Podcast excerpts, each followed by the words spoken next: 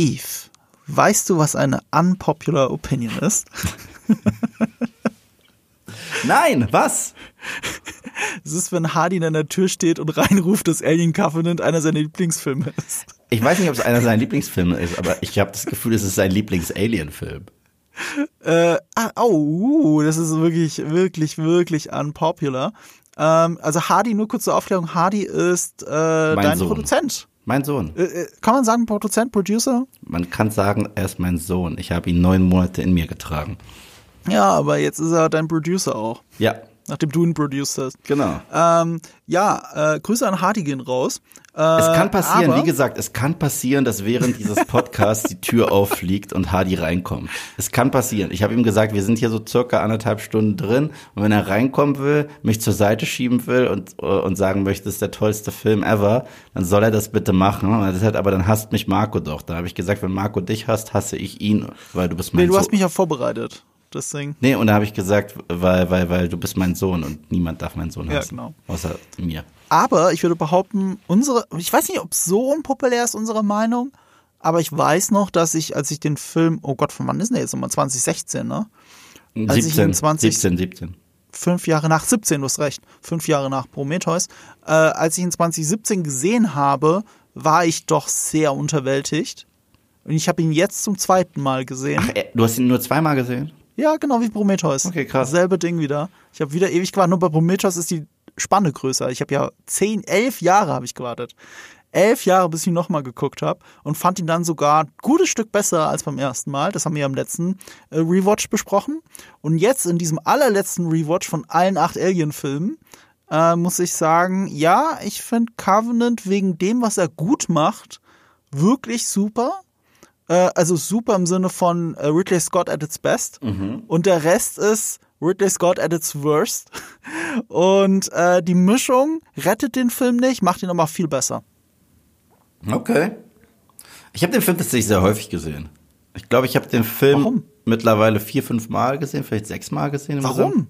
Machst du so oft Rewatches vom Alien-Franchise? Ja, ich bin großer, ich bin einfach, also ich, ich habe da auch, glaube ich, unpopular Opinion, Mhm. weil ich mag Alien Covenant. Ich finde, es ist kein super Film.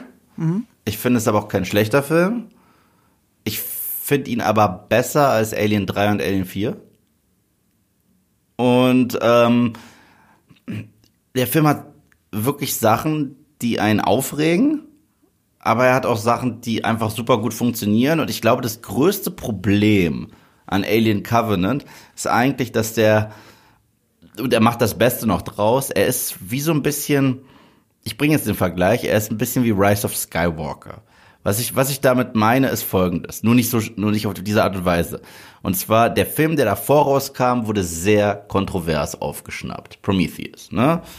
Und, und äh, bei Star Wars war es The Last Jedi. Aber den Film haben wir ja eh diskutiert in unserem Podcast. Ja, und am, am 1. April stundenlang. Genau. Das muss reichen für Genau. den Rest unserer Zeit. Und Alien Covenant und Rise of Skywalker sind jeweils eine Reaktion auf die Reaktion auf den Film. Weil äh, sehr viele Leute nach Prometheus haben gesagt, wir wünschen uns ein Alien-Prequel, das wollten wir haben. Und kein äh, Prometheus, weil es war ja kein richtiges Alien-Prequel.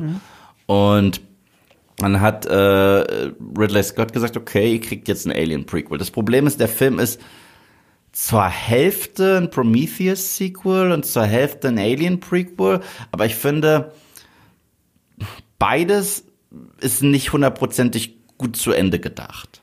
So, beides hat Aspekte, die da funktionieren, sowohl in diesem Prometheus Sequel Aspekt als auch in diesem Alien Prequel Aspekt, aber beides ist halt nicht zu Ende gedacht und in gewisser Hinsicht fährt er dann, wenn es doof wird, fährt er einfach die safe Schiene und macht einen 0815 Alien Film auf dem Papier, auf dem Papier, aber inszenatorisch ist das der absolute Banger.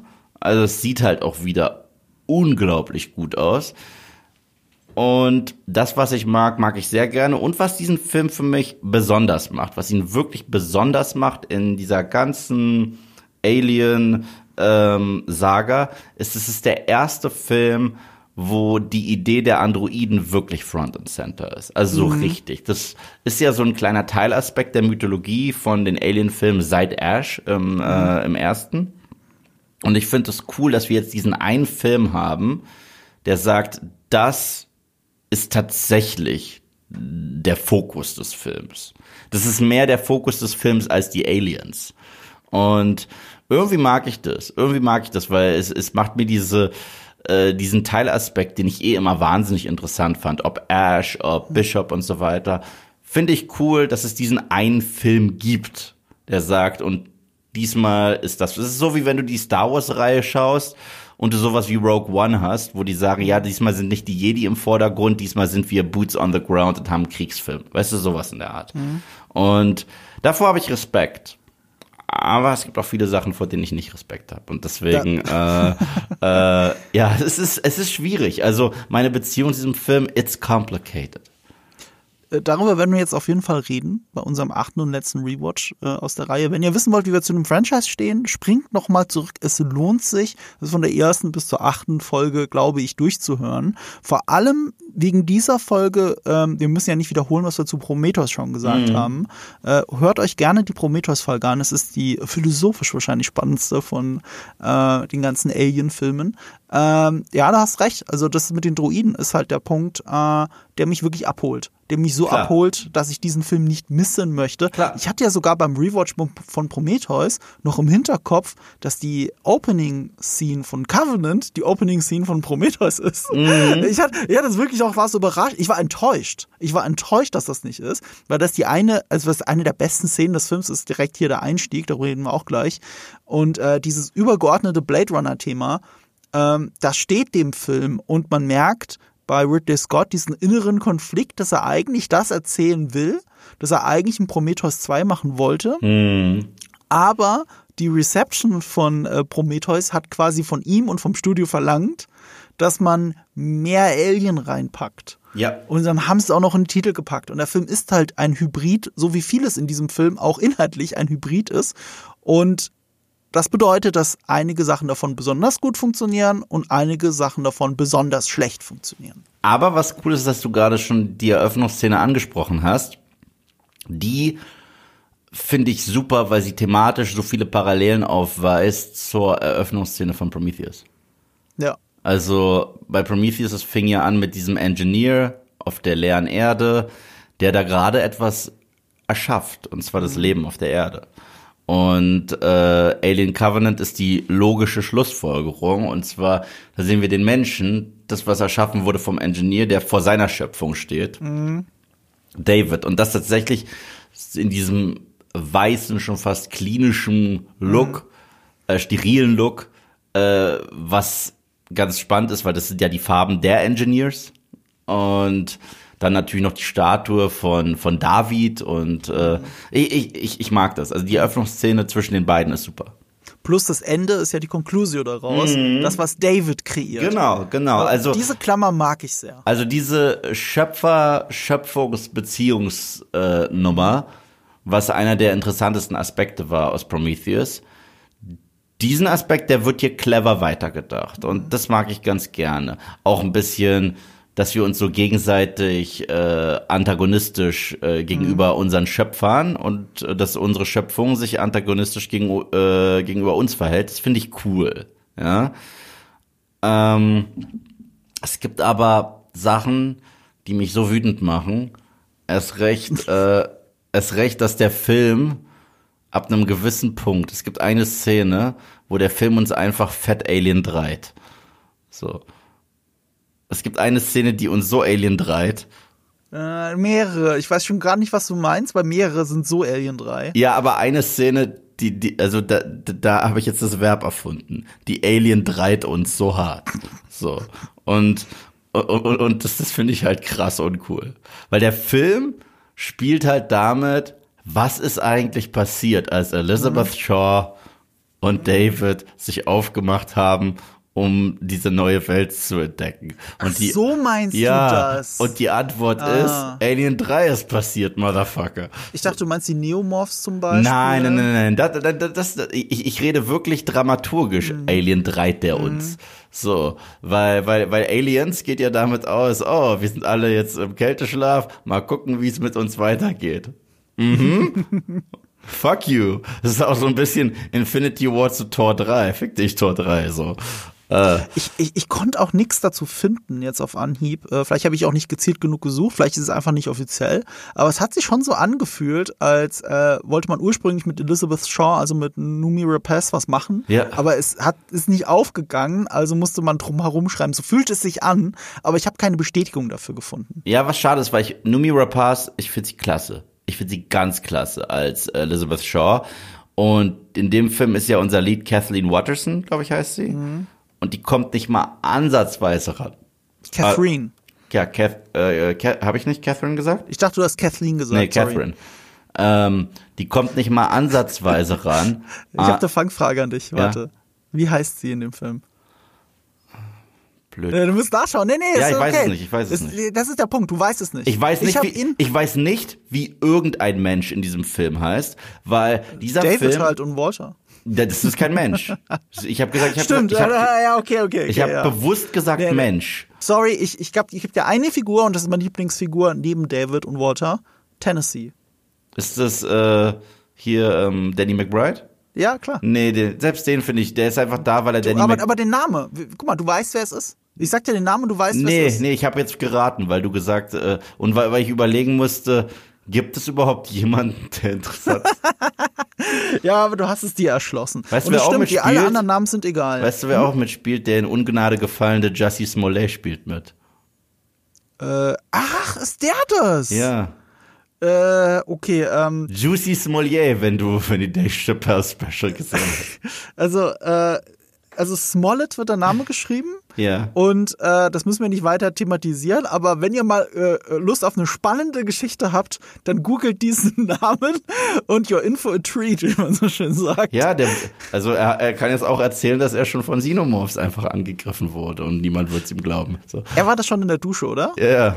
Ah, Okay, ja. Ja, also die Geschichte wiederholt sich im wahrsten Ja, Sinne vielleicht des Wortes. erzählt er auch überall rum, ich wurde von rechten Xenomorph angegriffen. Fiktive Figuren haben ihn angegriffen. Genau, Aber er, äh, das ist die Story of his life. Fiktive Figuren greifen ihn an.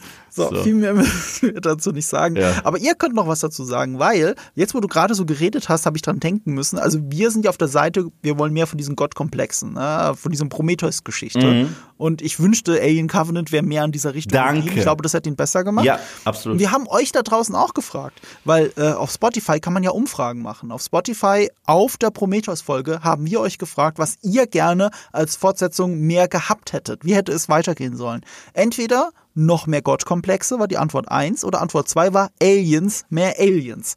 Was glaubst du, wie diese Abstimmung ausgegangen ist? Ich glaube nach wie vor diese Abstimmungen, die sind immer sehr biased, weil sie wissen ja, wie wir dazu stehen. Das stimmt natürlich. Es Und ist ja, deswegen es ist keine wissenschaftliche und, Erhebung. Und deswegen sage ich, mehr Gottkomplex haben sich auch gewünscht, oder? ja, aber wie viel? Oh, prozentual? Ja, was glaubst du? Äh, es, waren, es war wirklich nur eine äh, 50-50-Frage, ne? Also Ja, war, 50-50-Frage, 900 Leute haben mitgemacht, 883. dann sage ich, dass 600 so für Gottkomplex waren oder Du 700? bist echt nah dran, Ja. 540. Du sagst immer, du bist in Schätzfragen schlecht. Also 61,2 Prozent haben gesagt, sie hätten gerne mehr Gottkomplexe und 343, äh, also 38,8 Prozent, haben dagegen gestimmt. Ich finde, das ist verblüffend nah beieinander. Kann natürlich daran liegen, weil wir die Leute natürlich auch beeinflussen, das ist mir klar. Aber selbst wenn wir sie beeinflussen, bist du bei fast 50-50. Also es ist wirklich ein Münzwurf, wie das Fandom darauf reagiert, äh, ob man nicht doch lieber mehr Alien gehabt hätte oder doch lieber mehr Prometheus, also mehr von den von dem KI und Creator und äh, Gottkomplexen eben. Äh, ja, ich bin eindeutig auf der Prometheus-Seite, aber okay. Ich auch.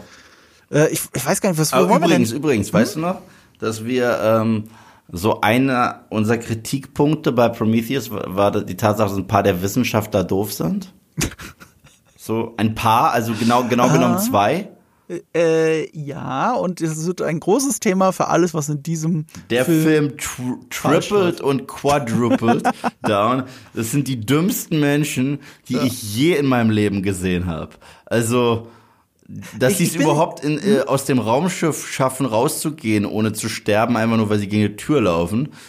Es ist schon Applaus Ich würdig. bin mir gar nicht so si- sicher, ob sie so viel dümmer Doch, sind als doch, in, in doch, doch, doch, Prometheus. doch, doch, doch. Aber, aber, ich, werde, ich, wir werden ich, ich, dazu werde, kommen. ich, ich werde mit empirischen Daten und, und, und Beispielen kommen, weshalb das für mich wirklich die krasseste Dummbacken-Crew ist, die ich je in einem Film gesehen habe. es gibt halt eine Stelle, für mich, für mich hatte das damals auch Prometheus getoppt, was die Dummheit der Leute angeht. Ähm, ich muss aber zugeben, jetzt beim Rewatch habe ich nochmal auf ein paar Feinheiten geachtet und muss sagen, ich weiß nicht, ob sie wirklich dümmer sind, aber sie stellen sich auf jeden Fall auch dämlich an. Also, Ähm, lass, belassen wir es dabei, wir kommen ja dazu. also ich habe drei reden. Beispiele, auf die werde ich definitiv noch zu sprechen kommen. Ja, merk, merkst du dir am Hinterkopf, weil äh, das eine ist, ich würde euch gerne nochmal zu einer Abstimmung aufrufen. Ähm, meine Tendenz wäre jetzt einfach zu fragen, was ihr besser findet, Alien Covenant oder Prometheus. Oder was meinst du? Sollten wir was anderes fragen, was interessant ist? Ich wette, da, das ist zu offensichtlich. Die meisten Zu mögen trotzdem Prometheus mehr. Selbst die, die sich dann so einen Alien-Film gewünscht haben, wurden ja auch nicht glücklich. Weißt du? Ja, das ist halt, das ist halt dieser Rise of Skywalker-Effekt. Das ist das, was ich meine. Weißt du? Rise of Skywalker, so nach dem Motto, ich will Oldschool Star Wars zurück und dann alles klar, hier, ich kack dir Easter Eggs ins Gesicht. Ja. So. Ja, das stimmt. Das ist, das ist dann leider eine doofe Frage. Vor allem, weil ich habe auch ja, ich habe ja schon mal gefragt, was der beliebteste Alien-Film nach Alien 1 und 2 ist. Und das ist Prometheus. Prometheus war der beliebteste. Zu Das ist auch ein, äh, und zwar deutlich. Und zu Recht. Ich bleib dabei, zu Recht. Ich finde den wirklich toll. Also auf den lasse ich echt nichts kommen. Aber Alien Covenant, ich habe ein Herz für den Film. Ich guck den. Das ist so ähnlich wie du, glaube ich, mit Resurrection oder Alien 3. Das ist so bei mir Covenant. Ich mag Covenant echt gerne, obwohl der auch teilweise so Probleme hat. Allen voran die Figuren. Allen voran. Also, das ist, ich kann nicht fassen, wie uninteressant die Menschen in diesem Film sind. Also, es gibt keinen Alien-Film mit uninteressanteren menschlichen Charakteren als den. Kein. Also, äh, abgesehen jetzt von AVP 2, der zählt. Ja, ne, das, das zählt nicht, weiß ich nicht.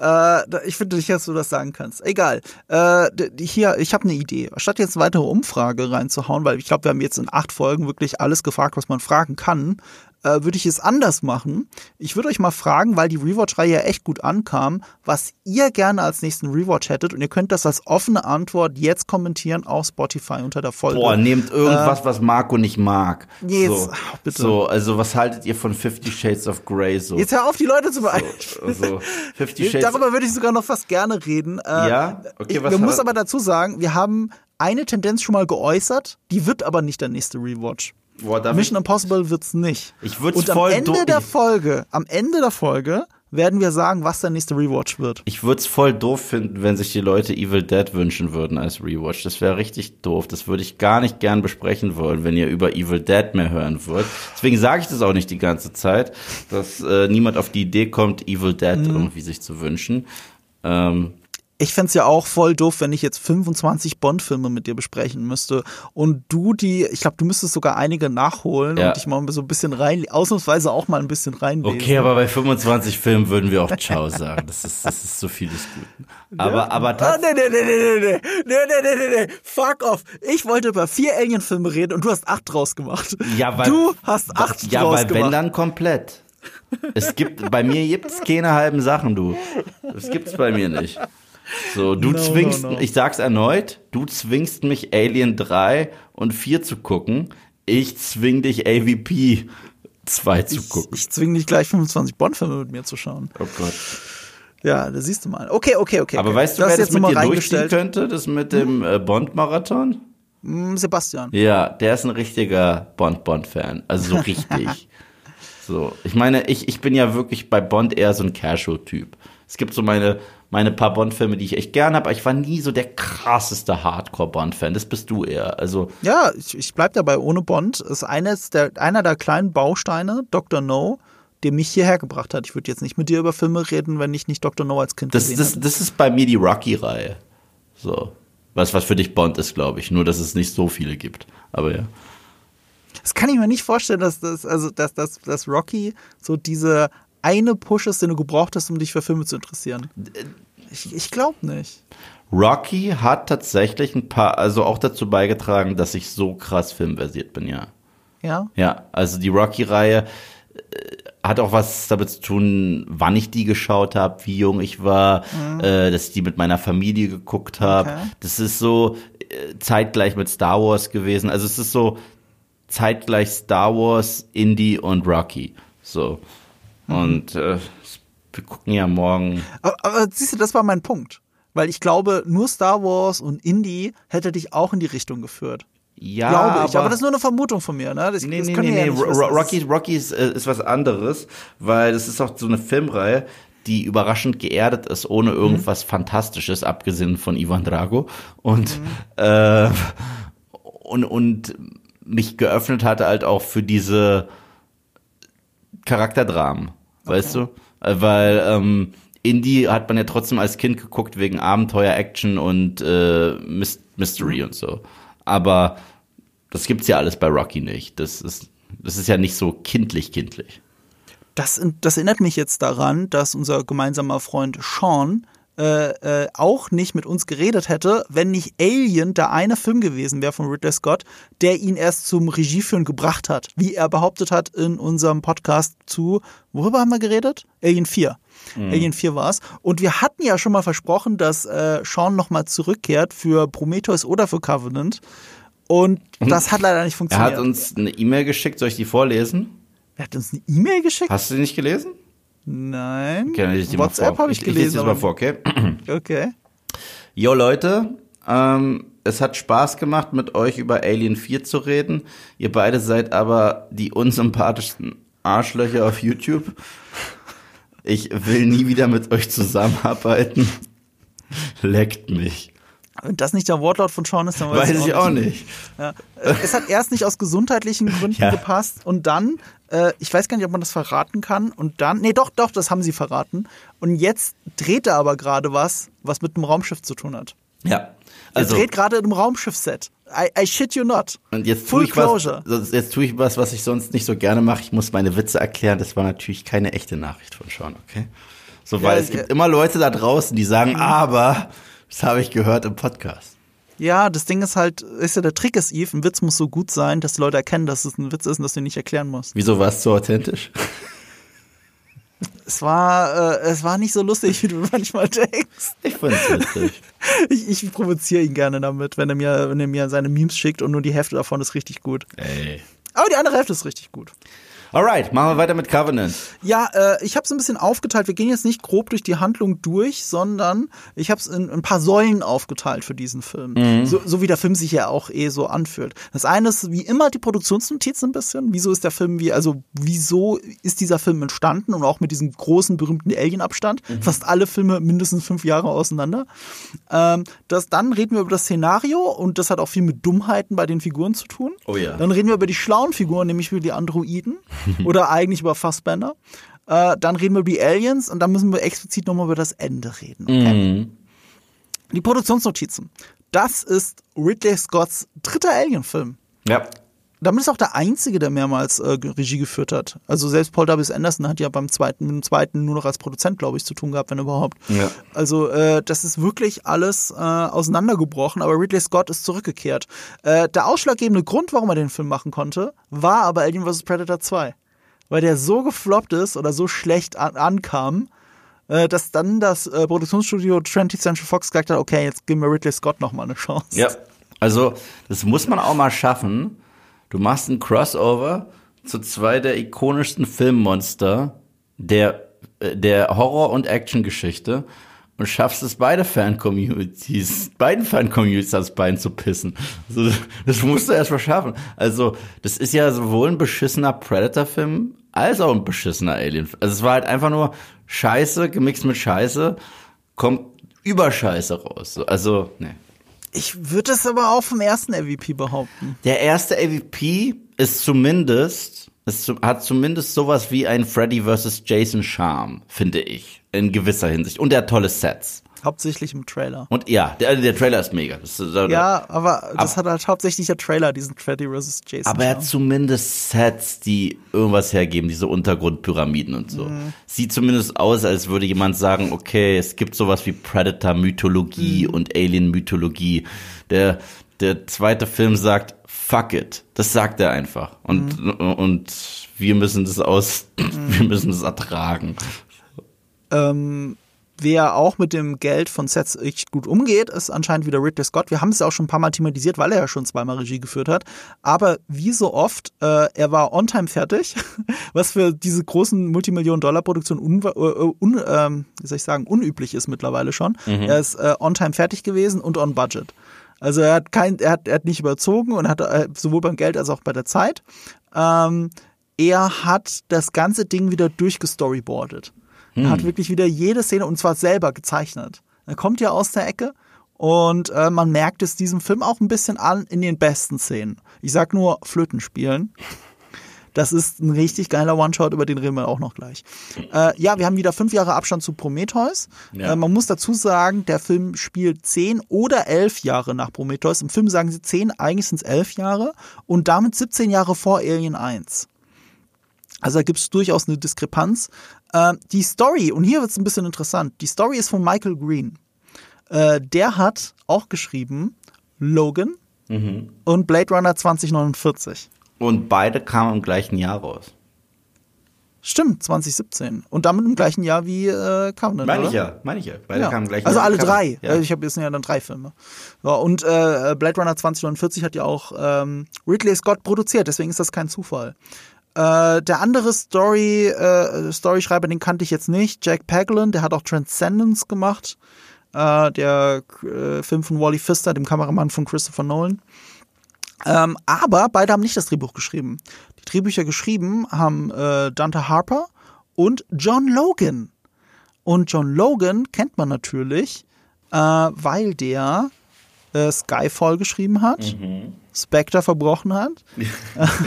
ja, da geht, äh, übrigens, übrigens, äh, ja? weißt du, was ich spannend finde? So häufig, ja? wie deine und meine Meinungen auseinandergehen. Ja? Ausgerechnet im Bond-Franchise, glaube ich, sind, ich glaube, bei keinem Franchise schwimmen wir so auf einer Wellenlänge. Ja, bei vielen schon. Bei den modernen auf jeden Fall. Aber ich glaube, bei den alten, da habe ich einfach zu viel Nostalgie. Ich meine, dein Lieblings-Bond-Film ist? Wahrscheinlich Goldeneye. Das wusste ich, aber der ist auch bei meinen Top 5. Der ist auch super. Ähm, ich wusste, dass du Goldeneye sagst. Aber weißt du, welchen Und, ich auch mag? Welchen, welchen? Lass, mich, okay. lass mich kurz sagen, was mein Lieblings-Bond-Film ist. Weiß ich doch. Äh, Hast du schon mehrfach gesagt. Fireball. Sag. Ja, richtig. Thunderball. Thunderball. Feuerball. Ja. Aber damit will ich sagen, wie unterschiedlich unser Geschmack ist. Ja. trotzdem. Ich weiß, aber ich glaube, ich habe den nicht mal gesehen. So. Mhm. Aber, aber weißt du, welchen Bond-Film ich unterschätzt finde? The World is Not Enough, den mag ich. Ja, der ist, äh, der ist auch der zweitbeste von Brosnan. Ja, die anderen beiden sind kacke. Ja. So. Aber ja, der, der Klasse ist super. Äh, er hat auch Gladiator geschrieben übrigens. Oh. John Logan. Deswegen ist es auch eine Reunion für ihn mit äh, Ridley Scott. Mhm. So, nur um das nochmal so zu droppen. Ganz kurz, du bist äh, ja immer so versiert darin, ja? wie unsere Zusch äh, Zuhörer reagieren auf unseren Podcast. Ne? Ja. Hat dich eigentlich jemand angeschrieben nach unserem letzten Podcast, wo wir aus dem Stehgreif so unsere fünf Lieblings-Comicfilme äh, genannt haben? Äh, angeschrieben deswegen. Ja.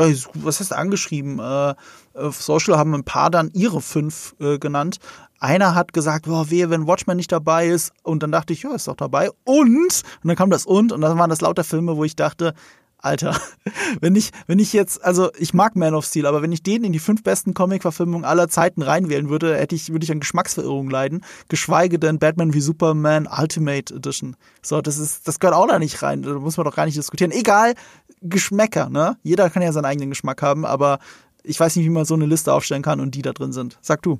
Ja, ich, ich, ich wurde äh, auch angeschrieben tatsächlich. Also ich fand das. Ja, aber warum, warum teaserst du das so an? Wegen, hat dich jemand Bestimmtes angeschrieben? Nein, nein, nein, nein. Ah, okay. Nein, überhaupt nicht, überhaupt nicht. Ich dachte, jetzt kommt von Nerd Factory seine, seine fünf Marvel-Filme oder sowas ja. von Luke. Hätte das sein können. Nein, nein, um Gottes Willen. Nee, weil, weil es war so ein netter kleiner Exkurs, weil du mhm. willst ja anteasern, dass wir wieder äh, eine neue Rewatch-Reihe brauchen. Und irgendwie habe ich ein bisschen nach diesem kleinen Exkurs, wo wir so, so, so ein Mini-Podcast im Podcast hatten, lächzt es mir mal wieder nach so einem Ranking-Podcast. Ja, stimmt. Könnten wir echt mal wieder machen. Ähm, okay, ich muss noch drüber nachdenken. War eigentlich zum Mission Impossible. Mhm. Also einfach nur alle Filme ranken, so wie was sie für einen Stellenwert ja, bei uns haben? So ein bisschen. Zum Mission Impossible wird das voll gehen. Ja, aber Dutton wie Roger. Nee, äh, Keine ich, Ahnung. Ich will, ich will keinen Mission Impossible Rewatch machen. Das werde ich wahrscheinlich schon auf MP machen. So. Ach so, aber wir wollten das doch mal machen. Wir wollten das mal machen und dann hieß es ja, schaffen wir eh nicht mit zum Start. Wir diskutieren das, äh, äh, wenn die Kamera nicht mehr mitläuft. Nein. Äh, es muss nicht sein. Also wenn du es nicht machen willst, machen wir es natürlich nicht. Dann, dann hat sich das erledigt. Aber dann machen wir vielleicht ein Ranking stattdessen. Das finde ich gut. Ja, das ist, äh, wir behalten es im Hinterkopf. Wir, wir denken drüber nach. Wir wollen hier nichts versprechen. Also fragt bitte nicht, wo es bleibt. Wir versprechen gar nichts. Ähm, apropos. Äh, hier, nee, das ist nicht apropos, leider schlechte Überleitung. Aber die Kamera bei dem Film hat wieder Darius Wolski gemacht, der äh, auch Prometheus gemacht hat und eigentlich, glaube ich, alles, was Ridley Scott in den letzten 10, 15 Jahren gemacht hat.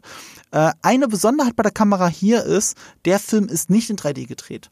Prometheus war ja aufwendigerweise in 3D gedreht. Das bedeutet mit zwei Kameras, um die zwei Augen zu simulieren, damit du ein echtes dreidimensionales Gefühl hast. Das ist hier nicht passiert. Sie haben ihn in 2D gedreht, weil fünf Jahre später und äh, etliche Jahre nach Avatar war klar, 3D setzt sich nicht durch. 2017 war das noch aktuell, aber Ridley Scott war an dem Punkt, wo er sich gesagt hat, na, lassen wir es einfach und haben es in 2D gedreht. Äh, eine Besonderheit ist die Musik. Ja. Jet Erst re- Kurtzel. Erst recht das Intro. Ja, äh, Jet Kurtzel zitiert gerade im ersten Akt super viel den Score vom ersten Alien-Film von Jerry Goldsmith. Äh, vor allem im ersten Akt. Ich würde mal behaupten, wirklich genau bis zu dem Zeitpunkt, äh, als bis sie auf David treffen. Und erst ganz am Ende wird die Melodie wieder aufgegriffen. Ja, also äh, die spielen ja auch den Theme-Song. Also die spielen den originalen Genau. Theme-Song von Alien 1.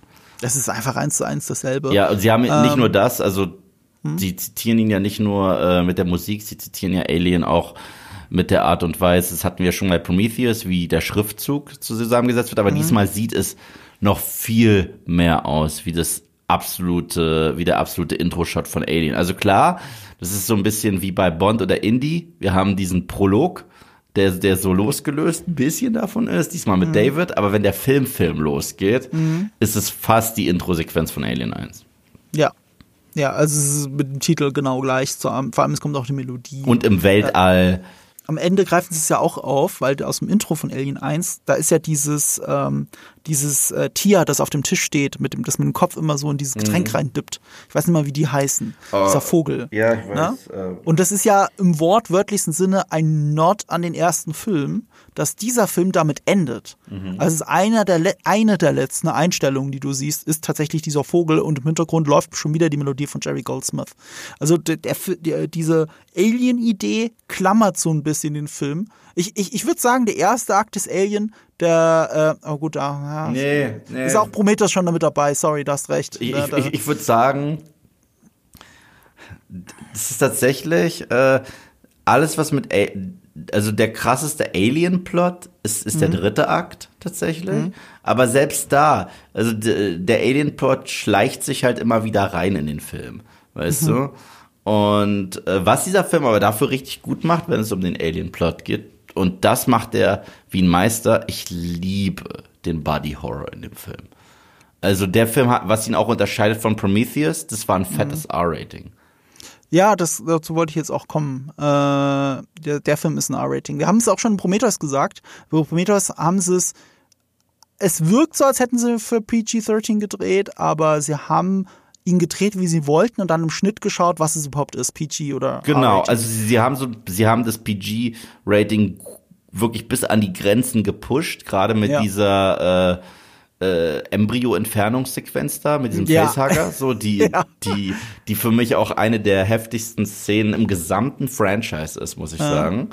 Aber hier der Body Horror und gerade die erste Body Horror Szene, die finde ich heftig. Ich, ich finde es besonders gut, wenn es um die Neomorphs geht. Ja, ja, ja, meine ich ja, meine ich. Also- Das ist ja die erste, wo Ja, ja, genau. Das ist alles, alles was mit, Mit- Anfang mit- zu tun hat. Ich finde es gegen Ende gar nicht mehr so Nee, krass. nee, nee. Also im Gegenteil, aber äh, den, alles, was mit den Neomorphs zu tun dieser hat. Backburster, boah. Ja. Boah, ist das Genau. fies. Und das Krasse ist in der Kampagne für den Film. Mhm. Es gibt ja manchmal so richtig clevere Marketingkampagnen.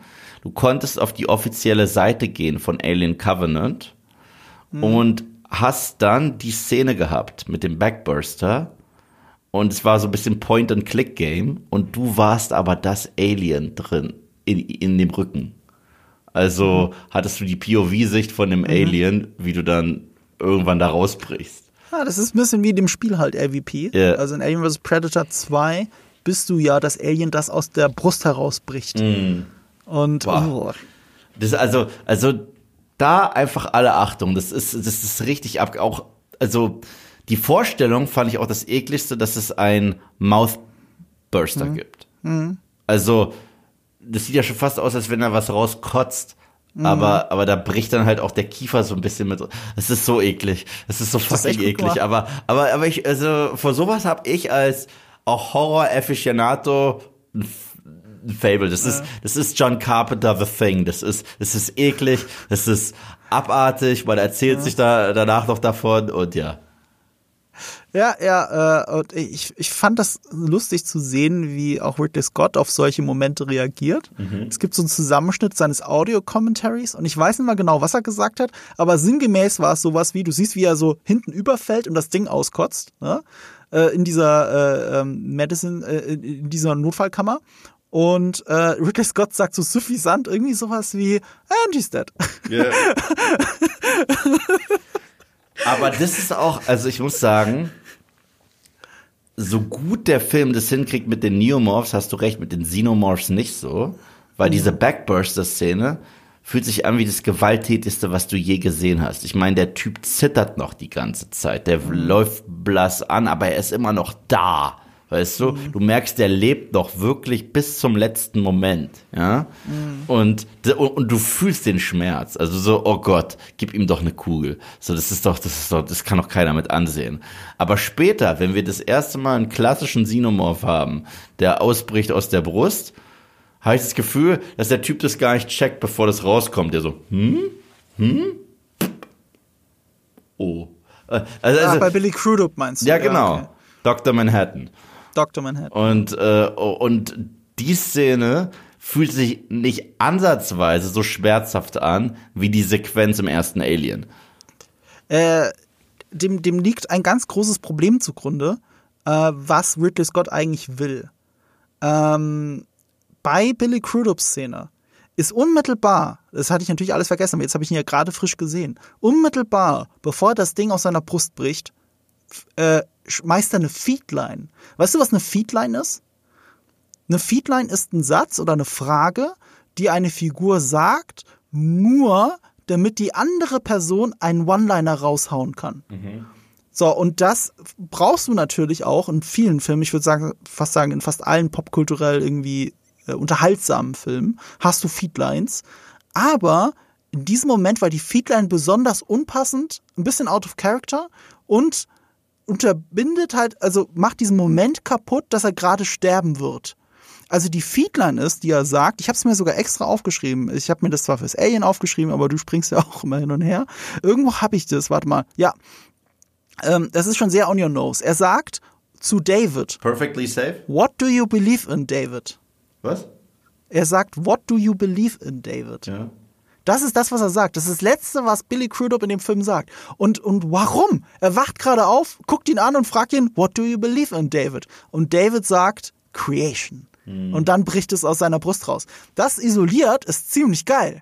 Aber in dem Gesamtkontext, dass er gerade ja der Facehacker im Gesicht hat, dass er gerade aufwacht, nicht weiß, was los ist und so, dass er dann sagt, What do you believe in, David? Es ergibt überhaupt keinen Sinn. Das ist eine reine Feedline. Und in dem Moment, wo du Feedlines erkennst, weil sie so obvious sind, und du hast einige sehr obvious Feedlines in diesem Film, siehst du, was Ridley Scott eigentlich will. Er will immer noch über Prometheus erzählen. er will die ganze ich Zeit ich, über ich meine, wenn, wenn, so. wenn dieses kleine CGI-Xenomorph Ja. zusammen mit ihm sogar die Arme hochhebt und das. Genau. Das ist ja, die Szene mag ich schon wieder, weil sie so pervers ist. Weil, Mhm. weil, weil uns wird suggeriert, dass das gerade was Schönes ist. Weißt Ja. du, auch von der Musik her, weil wir, weil die Inszenierung ist halt aus der Perspektive von David und für ihn ist es Mhm. was Schönes. Ja, für ihn ist das pure Schönheit. Hat aber auch so ein bisschen das Problem, dass es unfreiwillig albern wirkt Ja. auf den Zuschauer. Ja, ja, ja, ein, ein wenig. Aber, aber bei hier hat es noch funktioniert. Also es war nicht so lustig wie I do the blowing, you do the fingering. Das, das. ja, über diese zwei Punkte reden wir aber noch weiter. Ich weiß, sorry, dass ich die ganze Zeit hier vertröste, aber du bist derjenige, der hier durch die Gegend springt. Ich wollte, ich war immer noch beim Komponisten. Ich war bei Jet Kurtzel vor fünf Minuten. Also Jet Kurtzel, kleine Besonderheit, er hat drei Michael Fassbender Filme, so mindestens drei Filme, hat er mit ihm gemacht. Der eine war Slow West, Das ist ein relativ unbekannter Western, den ich sogar auf Blu-ray habe, der ist zu empfehlen. Der ist aber wirklich sehr slow erzählt. der heißt nicht umsonst Slow West. Aber die anderen zwei sind Assassin's Creed und Macbeth. Hm. Und das ist deswegen besonders, weil das hat dann anscheinend mit äh, Michael Fassbender zu tun. Weil Michael Fassbender hat äh, Macbeth gemacht mit dem Bruder von Jet Kurtzel, Justin Kurtzel. Der war der Regisseur. Und sein Komponist war eben sein Bruder Jet Kurtzel. Und äh, nach Macbeth, und Michael Fassbender war ja der Produzent von Assassin's Creed, hat er sich einfach die Crew von Macbeth mit rübergeholt. Also Justin Kurtzel und Jet Kurtzel. Deswegen vermute ich, dass Jet Kurtzel der Komponist in diesem Film ist, weil Michael Fassbender ihn empfohlen hat. Macbeth war übrigens super. Der sieht mega Und der geil war auch, aus. der war auch super. Also es war eine super Adaption. Der war, der war visuell Blade Runner 2049, bevor Blade Runner 2049 da war. Ja, das stimmt. Ja, große Empfehlung. So, und ja, da streicht auch mal wieder, also mein großer Pluspunkt in diesem Film ist Michael Fassbender. Absolut. In Also- diesem Film ist er so cool. Und äh, ich bin ja nicht der größte Trekkie, aber selbst Mhm. ich erkenne hier die Parallele Data Lore. Ja, guter Vergleich, stimmt. Also, Data und Lore, also die Brüder. ja. Also, äh, ja, die Doppelrolle, die rockt er. Die rockt er absolut. Und was er noch aus David herausholt in diesem Film, ist Mhm. so geil. Weil am Ende von Prometheus hat man trotzdem das Gefühl, dass David ein äh, Verbündeter ist. Ganz am Ende von Prometheus. Das wird einem suggeriert. Natürlich gezwungenermaßen und so weiter. Und äh, es kann sein, dass er zu anderen Menschen auch mal scheiße sein wird im äh, Laufe der Zeit. Aber er und Elizabeth Shaw wirken am Ende wirklich wie ein Team. Nach allem, was passiert ist. Und ja, in dem Film ist er einfach wow. Es ist halt interessant, wenigstens wie er, den, wie er das Wort Liebe begreift. Mhm. Aber auch dazu mehr, wenn wir endlich darüber reden. Ich, ich komme mir immer vor wie der Bad Cop, weil ich dich die ganze Zeit auf unser Skript verweisen muss, weil wir haben uns vorher auf dieses Skript geeinigt. Ich würde gern erst die Produktionsnotizen abhaken, bevor wir über, über Michael Fassbender äh, im Speziellen reden. Ähm, aber wenn du schon Schauspieler erwähnst, dann muss man dazu sagen, der Film, der parallel dazu in Entwicklung war. Und das war ja Alien 5 Ja. von Neil Blomkamp, der District 9 gemacht hat. Und Alien Covenant ist der Grund, warum Alien 5 gecancelt wurde. Ja. Das muss man leider dazu sagen. Man muss aber auch dazu sagen, dieser Alien 5 wäre sogar unter der Produktion von Ridley Scott entstanden. Also Ridley Scott war daran beteiligt. Ähm, die Idee von Alien 5 war, für die, die es noch nicht gehört haben, es ist ein alternativer Alien 3. Äh, das ist so ein sogenanntes Legacy-Sequel, sagt man, ne? Du, du, nimmst nur, du nimmst nur die Sequels, die dir gefallen haben, vergisst alle anderen und machst dort weiter. Legacy Sequel ist aber auch, ähm, ist, ist, ist auch sowas wie Requel. Also es ist ein bisschen anders. Es ist sowas ist schon wieder so ein halbes Soft Reboot. Also es ist so ein bisschen wie Halloween Ja. 2018. So so Ja, so so, so genau. wäre es gewesen. Ja. ja. Aber das ist doch ein Legacy-Sequel, oder Nee, nicht? ein Legacy Sequel ist ist The Force Awakens. Nee, ich glaube, ich glaub, da. Warte mal, das google ich jetzt. Legacy Sequel. Ich habe irgendwie ein Déjà-vu, als hätten wir die Diskussion schon mal gehabt. Ja. So, a legacy sequel is a work of literature, film, theater, television, music or video game that continues the story of uh, expanded some earlier work. Ja, ja, also nee, ich habe schon richtig gesagt. Nee, nee, warte mal, oh, Nein. Sequel. Ich bin gerade bei der Definition von Sequel. Sorry, sorry. Was ist denn jetzt ein Legacy Sequel? A legacy sequel is a work that follows the continuity of the original work, but takes place further along the timeline. Also sowas wie The Force Ah, Awakens. nee, du, du hast du absolut recht. Deswegen bin hatte ich recht. Haha. Nee, du hast absolut recht. Äh, wie Requel sagt man dann? Ähm, naja, es ist trotzdem eine Art von Legacy Sequel, aber äh, aber ein, äh, halt eine bestimmte Art von Legacy Sequel. Ähm, Legacy Sequel heißt im Grunde genommen alte Charaktere und äh, und die Story weiterzuführen, die du irgendwann mal zurückgelassen hast. Aber manche Legacy Sequels, die Redcon dann auch noch und äh, so, die sagen, die Filme mochten wir nicht, die hauen wir raus aus unserer Kontinuität. Und die beliebtesten Beispiele dafür sind halt unter anderem Halloween weil der von 2018, der hat ja gesagt, es gibt nur den von John Ja, Carpenter und alles andere ist nie passiert. Äh, deswegen im Horror ist es gar nicht so unüblich. Bei Horror passiert es. Es wird jetzt bei Insidious der Fall sein. Also Insidious 5, Echt? wenn ich es verstanden habe, ignoriert alles außer die ersten beiden. Ich habe bis gerade eben Legacy Sequel die ganze Zeit falsch definiert. Ja. Crazy. Ich okay, weiß. Und Requel. trotzdem Ich legst du dich mit mir rein- an. Ja, aber man kann ja auch mal verlieren. So, äh, okay, er, äh, Neil Blomkamp hat einen Requel gemacht. Und dafür wäre auch Sigourney Weaver und Michael Bean, die wären zurückgekommen. es gab ja auch dafür. diese Concept Arts, die war, Ja. sahen, sahen auch nicht schlecht aus. sehr beliebt Aber sind. es gibt tatsächlich so einen Comic, der Mhm. äh, das alternative Alien 3 ist. Und der ist nicht gut. Äh, ja, darüber hatten wir auch geredet Ja. im äh, ähm, Alien 3. Der ist hart langweilig. Also, Weil, weil der auf dem, ähm, weil der auf dem Drehbuchentwurf basiert und es gab ja sehr viele Drehbuchentwürfe. Mhm.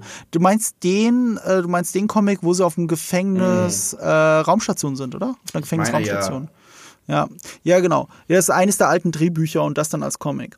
Ähm, Neil Blomkamp, äh, das ist dann deswegen nicht passiert. Man muss aber dazu sagen, äh, es soll angeblich nicht mehr als ein Treatment gegeben haben von zehn Seiten, sagt Ridley Scott. Also mehr war jetzt auch nicht da. ja. Also es gibt diese Concept Artworks, die geleakt sind. Es gab die quasi Zusagen von Sigourney Weaver und Michael Bean, äh, die Bock drauf gehabt hätten und Ridley Scott sogar als Produzent und ein zehnseitiges Treatment, aber kein Drehbuch, keine Pre-Production oder irgendwas. Ähm, das heißt nicht, dass der Film wirklich passiert wäre. Aber Alien Covenant ist der maßgebliche Grund, warum es nicht passiert ist. Ja. Alien Covenant sollte äh, zuerst auch äh, Alien Paradise heißen, in Anlehnung an den Titel, den Prometheus ursprünglich haben sollte und dann auch Covenant ursprünglich haben sollte, Paradise Lost.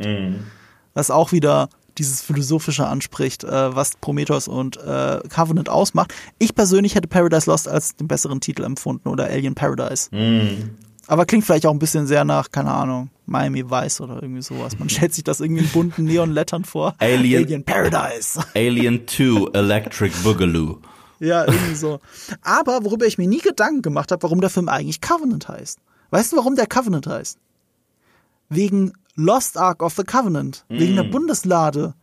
Weil da drin ja das Testament sein soll. Und äh, das siehst du auch daran, weil äh, die Bundeslade aus Indiana Jones wird gerne dargestellt mit diesen zwei Engeln, die da drüber, äh, drüber äh, wachen und äh, die Flügel aneinander klatschen. Und diese zwei aneinander geklatschten Flügel sind der Patch, der Aufnäher auf den Uniformen der Covenant. Ach. Krass. Ja. Also, also die Anspielung ist dann doch da. Ich wäre nur nicht drauf gekommen. Mit dem alleinigen Wort Covenant nicht, weil das bedeutet ja auch, was bedeutet Covenant alleine? Du bist der Native Speaker. Äh, Covenant? Ja. Das ist äh, hier ein, äh, ein Bund. Ja, genau, ein Bündnis oder sowas. Na, und aber The Lost Ark of the Covenant ist halt wirklich was ganz anderes. Das ist halt die Bundeslade. Ja. So. Und deswegen passt es besser. Es gibt kein Director's Cut oder sonst irgendwas, aber äh, äh, es gibt einen Prolog. Du hast ja über die Werbematerialien geredet. Es gibt den Prolog des Films Mit als. Werbematerialien. Mit James Franco in einer viel größeren Rolle. Ich glaube auch zusammengeschnitten aus Sachen, die James Franco ja ursprünglich. Äh, seine Rolle wäre ein bisschen größer gewesen, aber nicht viel größer. Mhm. Er wäre immer noch am Anfang gestorben, aber es, es hätte, glaube ich, ein Flashback mehr gegeben oder so. Ja, ja. Ja, und, und ich weiß nicht, ob Last Supper nicht ursprünglich halt im Film drin gewesen sein sollte, so meinte ich das. Ist halt auch witzig, dass äh, Danny McBride und James Franco so eigentlich dann wieder vereint werden nach Pineapple Express und so weiter. Äh, vor allem nach äh, Johannes. World's End. Ja, und, und Your Highness. Johannes, stimmt. Oh, stimmt, stimmt. Darüber habe ich gar nicht nachgedacht, aber hast recht. Ja. ja. Äh, wo wir bei so Fun Facts sind, einen muss ich droppen. Weißt du, warum die Frisur von, äh, äh, wie heißt nochmal, Catherine Waterston, Waterston, also von Daniels, äh, warum ihre Frisur so ist, wie sie da ist? Vielleicht, weil sie Fantastic Beasts gedreht hat und eine Perücke Sie hat, oh, du bist auf einem guten Weg. Ja, sie hat Fantastic Beasts gedreht und ihr, ihr Casting-Tape für den Film, das hat sie halt äh, im Trailer gedreht, also in, in ihrem Wohnwagen, mit Ezra Miller. Ach, Und sie hat die äh, Perücke von Ezra Miller aus Fantastic Beasts dafür hergenommen. Der hat das mit ihr gedreht. So, ähm, was habe ich denn noch? Äh, der Prolog, ja, den kann man schauen. Der müsste auch, glaube ich, auf YouTube sein. Ich habe ihn mir noch gar nicht angeschaut. Ich habe ihn damals angeschaut, aber es ist einfach zu lange her. Äh, es gibt eine Besonderheit zu dem Film, die man, glaube ich, erwähnen müsste. Weißt du noch, dass wir am Anfang die These gehabt haben, und die hat sich bisher bewahrheitet in allen sieben Filmen, dass jeder Film auch von diesen acht ein eigenes Genre ist. ja. Ich struggle ein bisschen damit, was das Genre von diesem Film sein soll. Ähm, ist echt schwer. Ich würde sagen, es ist trotzdem ein Subgenre von Horror.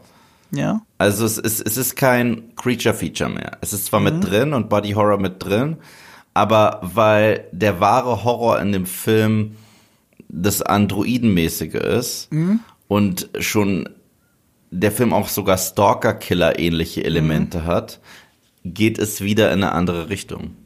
Ich meine, gerade auch das Ende Ah. mit Don't let the bed bugs bite you und so. Das, äh, die Bedrohung diesmal, weißt du, es ist ein Alien-Film und die Bedrohung in dem Film heißt David. Ja. Es ist, de- vor David sollst du viel mehr Angst haben als vor den Aliens. Also es ist ein Serienkillerfilm. Ja. Mir gefällt die, die Idee. Es ja. ist in gewisser Hinsicht, es ist ein äh, äh, Psy- Psycho-Horror so. Also er ist ja ein Psychokiller, er ist Frankenstein äh, und wir und wir sind in seiner Fabrik. Ja, stimmt. Also ich, ich- bin da voll bei dir. Das ist super. Es ist ein Serienkillerfilm. Es gibt noch eine Unterscheidung übrigens, die alle Filme haben, und das wird jetzt ganz klar mit Covenant. Die Menschengruppe, um die es geht, ist immer eine andere. Ja. Also von der Zusammensetzung her. Die erste Menschengruppe in Alien 1, das sind Arbeiter. Die Menschengruppe im zweiten Teil Marines. sind Soldaten. ja.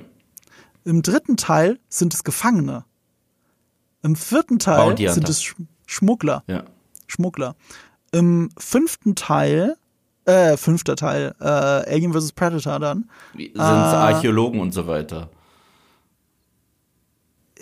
Ich weiß nicht, Der fünfte Teil ist richtige- die Crew aus nee, Jurassic Company, Park. es ist Company, es ist Company. Also, es ist eine Firma. Naja, nee, die, die Firma heuert ja individuelle Leute Okay. an. Also, Aber sind Söldner? Söldner ist dann das richtige? Nee, vielleicht? Söldner sind auch da. Es ist ja so, äh, der fünfte Teil hat die Crew Entdecker. aus, der, fünf, Entdecker. der fünfte hat die Crew aus Jurassic Park.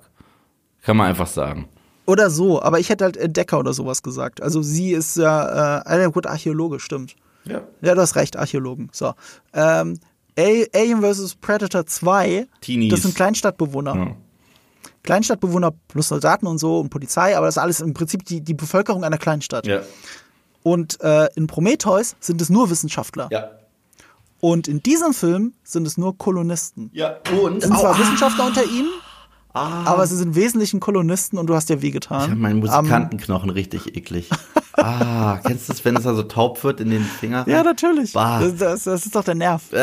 Äh, äh, nee, und was auch äh, hier besonders ist, ist, dass die alle verheiratet sind. Es sind alles Pärchen. Es ist eine sehr schöne Beobachtung, weil das macht dieses Szenario ein bisschen besonders, finde ich, dass sie alle in Paaren sind und das erklärt auch ein bisschen so die menschlichen Konflikte, weil gerade Tennessee, ich sag ja, das ist, der ist neben David und Walter meine Lieblingsfigur in dem Film, Tennessee, Danny McBride, ähm, der handelt, wie er handelt, weil er seine Frau über alles liebt und nicht weiß, wie es ihr geht. Ja. Und deswegen bringt er die ganze Kolonie sogar in Gefahr. Das ist so eine besondere Fallhöhe, die dieser Film schafft. Es ist nicht irgendeine Crew äh, und einer wird nach dem anderen dezimiert, sondern andauernd verlieren Leute die Person, die sie am meisten lieben auf dieser Welt, plus ähm, aus Schutz vor, um diese, um diese Person zu schützen, handeln sie, wie sie handeln. Ja.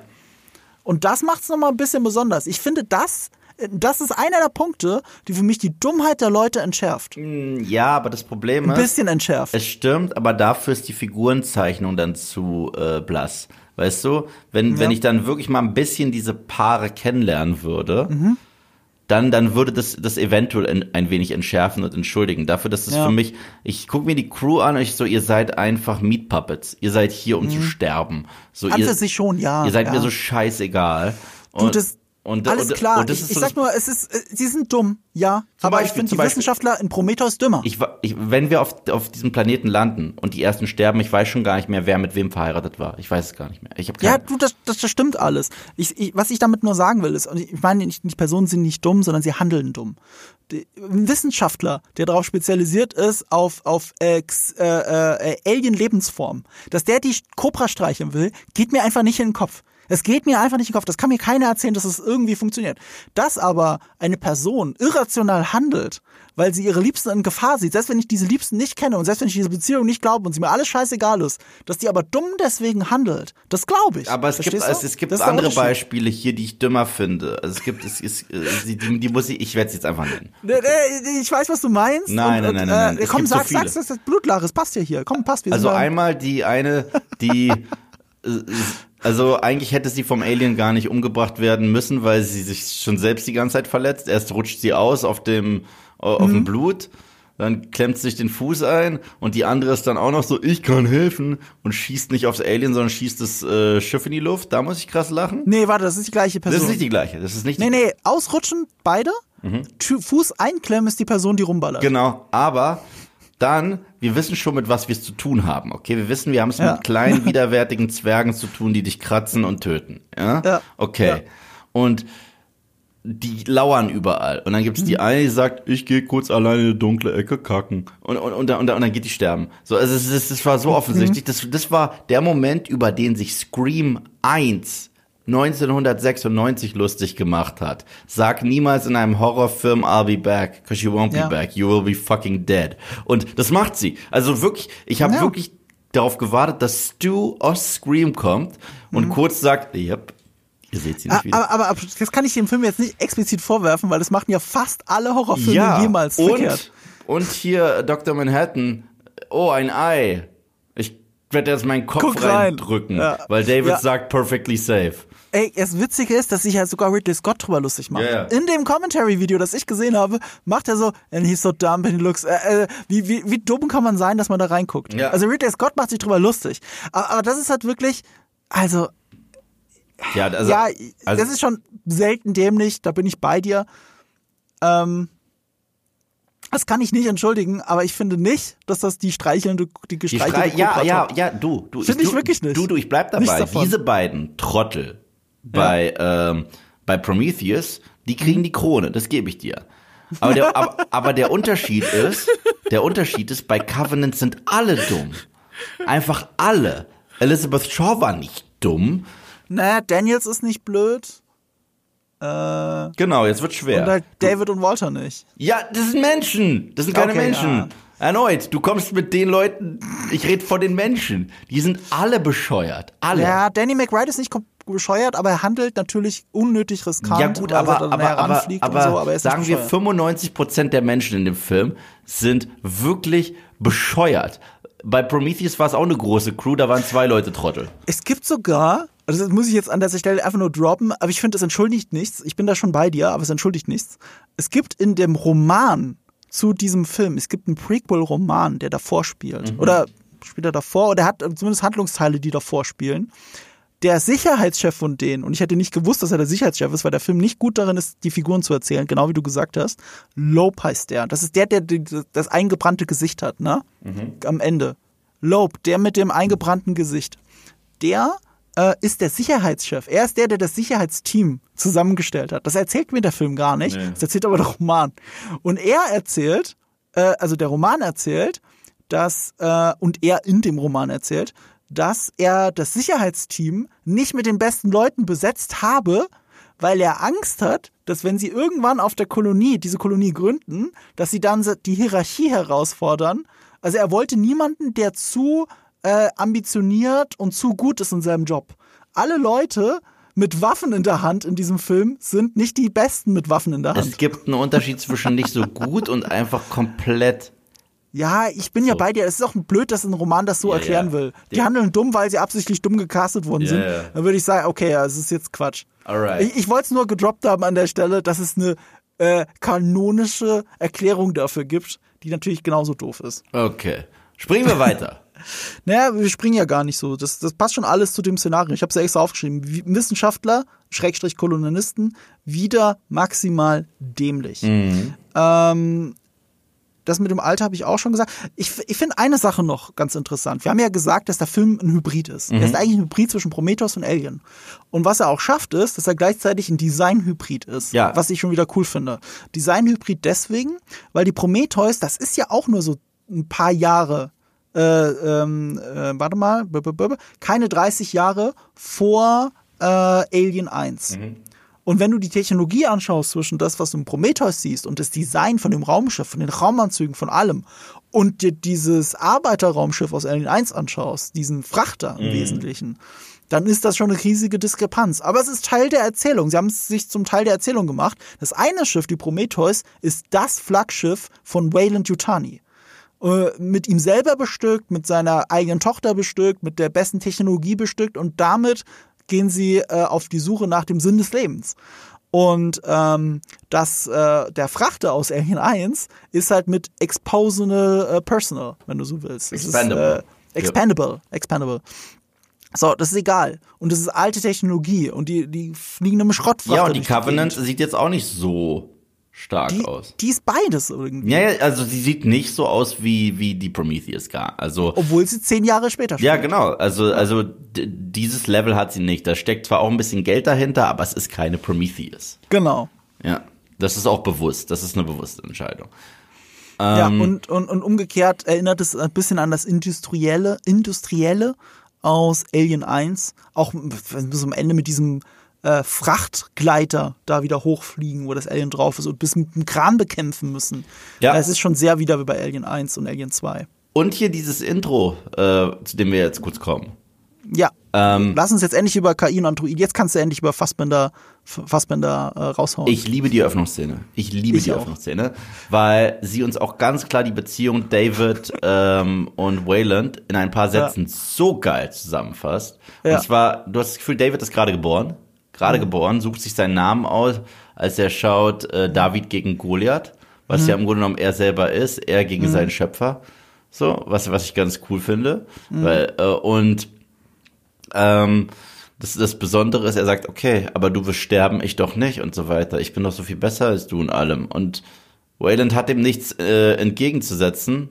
Er sagt, er bring mir meinen Tee.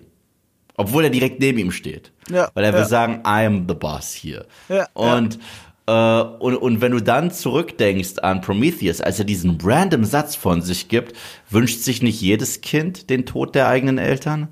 Ja. So. Und dieser Hass ist hier geboren. Ja, absolut. Das, das, das, das Ja, finde ich geil. Und, ich finde halt auch die- diese äh, dieser Intro-Shot mit seinem Auge auch ziemlich cool. Das erinnert einen an diesen an diesen Test aus Blade Runner, diesen äh, Ja, es ist ja nicht nur ein Test an Blade Runner, Ja. es ja dann die ersten Momente in Blade ja, Runner. aber auch an diesen ja genau, aber auch an diesen wie heißt der ähm, Ähm, äh, ich vergesse es jedes Mal. ich das jetzt auch nicht weiß. Äh, Void-Kampftest. Genau, genau, ja. Void-Kampftest. Der Void-Kampftest. Äh, es ist ja auch der erste Shot in Blade Runner. Ja. Das Auge. Und es ist ja bis heute nicht geklärt, welches Auge du überhaupt siehst Mhm. im ersten Blade Runner. Was siehst du eigentlich? Ist es das Auge von Harrison Ford? Ist es das Auge eines Replikanten? Und der Schlüssel, die Schlüsselantwort darauf ist ja eigentlich, das ist ja der Punkt. Ja, genau, weil du sollst ja auch nicht wissen, hundertprozentig ist Deckard ein Replikant oder nicht. Umgekehrt, hier siehst du natürlich, wem das Auge gehört. Ähm, aber du weißt noch nicht oder ahnst höchstens, ähm, wie er sich selbst sieht. Als Creator oder als Slave. Und das liebe ich tatsächlich im Trailer von Alien Covenant, im Teaser, der komplett David-centric ist mit There was a boy, a smart boy. Also es ist ziemlich, äh, das verrät uns eigentlich schon alles, weißt du? Ja, das ist ein Serienkiller. Ja, Und äh, Blade Runner 2049 aus demselben Jahr hat ja im Prinzip denselben ersten Shot, oder? Fängt auch mit dem Auge an. Meine ich. Mit einem cleanen Auge, ohne die Explosion im Gesicht wie äh, äh, äh, Blade Runner 1. Und was jetzt natürlich auch besser passt, ist, dass Guy Pierce ja jetzt Wayland spielt. Weil äh, wir haben ja im ersten Film drüber gemeckert, seine Szenen, in denen er jung ist, sind gekillt worden. Deswegen ist es so albern, dass er einen alten Mann spielt. Es macht nur im Promomaterial nur noch Sinn, wo er halt äh, jung ist. Aber hier ist er ja jünger und das ergibt natürlich wieder Sinn. ja. Deswegen ist er da eine absolut. gute Besetzung. Und wie du sagst, dieses äh, hol mir den Tee, bring mir den Tee ist schon, äh, hat schon, hat schon so eine, so, so, so, hat schon so eine Note, wenn er das sagt und wie er das sagt. Mhm. Ja, also wie, diese vier Seiten einer Nachricht äh, äh, lassen nicht viel Raum für Interpretation. Ja, ja. Ähm, ja, der Film lebt und ach so übrigens äh, ein Zitat noch dazu von Ridley Scott zu dieser Szene äh, aus dem Audiokommentar. Er sagt: Surprisingly, everyone loves this prologue. das, was gleichzeitig bedeutet, dass er sich bewusst ist, dass der Film nicht so super beliebt ist. Er ist nicht super beliebt, aber jeder liebt diese Eröffnungsszene. Und diese Eröffnungsszene ist halt zu 100 Prozent, die könnte genauso gut Blade Runner sein. Absolut. Wirklich. Absolut. Es ist sogar der Ausblick ein bisschen, weil Ridley Scott sagt, für ihn ist das Alien-Franchise, es dreht sich nicht mehr ums Alien. Das ist jetzt vorbei. Man hat Ja. da alles erzählt, keiner will mehr dieses Horror-Ding sehen. Und wenn du guckst, was noch kommt zu Alien, und das ist alles produziert von Ridley Scott, produziert von ihm, es hat jetzt immer diesen Androiden-Fokus so ein bisschen. Es ist irgendwo Ja. so ein bisschen drin. Ja. Gut, äh, das war das. Und zu David selber. Als David auftaucht, muss sich da. Ach, Shady Aragon, jetzt, jetzt, Ja. jetzt verstehe ich. Weißt du, woran ich immer denken muss? Woran? Ich muss an Terminator denken. Das ist An für welchen? mich, das ist für mich, duf, duf, duf, come with me if you wanna live. Ja, das So. sowieso, das sowieso. Also- Aber er hat dabei einen Mantel an, sieht aus wie Aragorn mit den langen Haaren. Die lange Haare hat übrigens, weil es aussieht wie Kurt Cobain. Ja. Das, soll die, das ist die Absicht dahinter, diese blond gefärbten langen Haare, was ja, dachte ich, bei einem Androiden keinen Sinn ergibt, dass seine Haare wachsen. Bei den synthetischen Menschen Blade Runner schon. Wir haben das ja äh, auch thematisiert, ich meine auch wieder im Alien 1 Podcast oder vielleicht auch Prometheus wieder, dass ähm, äh, Blade Runner und Alien, das Franchise, ja, quasi im gleichen Universum. eigentlich im selben Universum spielen. Ja. Sie dürfen es nur nicht sagen, Wegen weil, weil verschiedene Filmstudios, genau. Ja, aber äh, gut, dann können wir auch darüber sprechen. Jetzt kommt äh, jetzt Alien 3 uns der Film.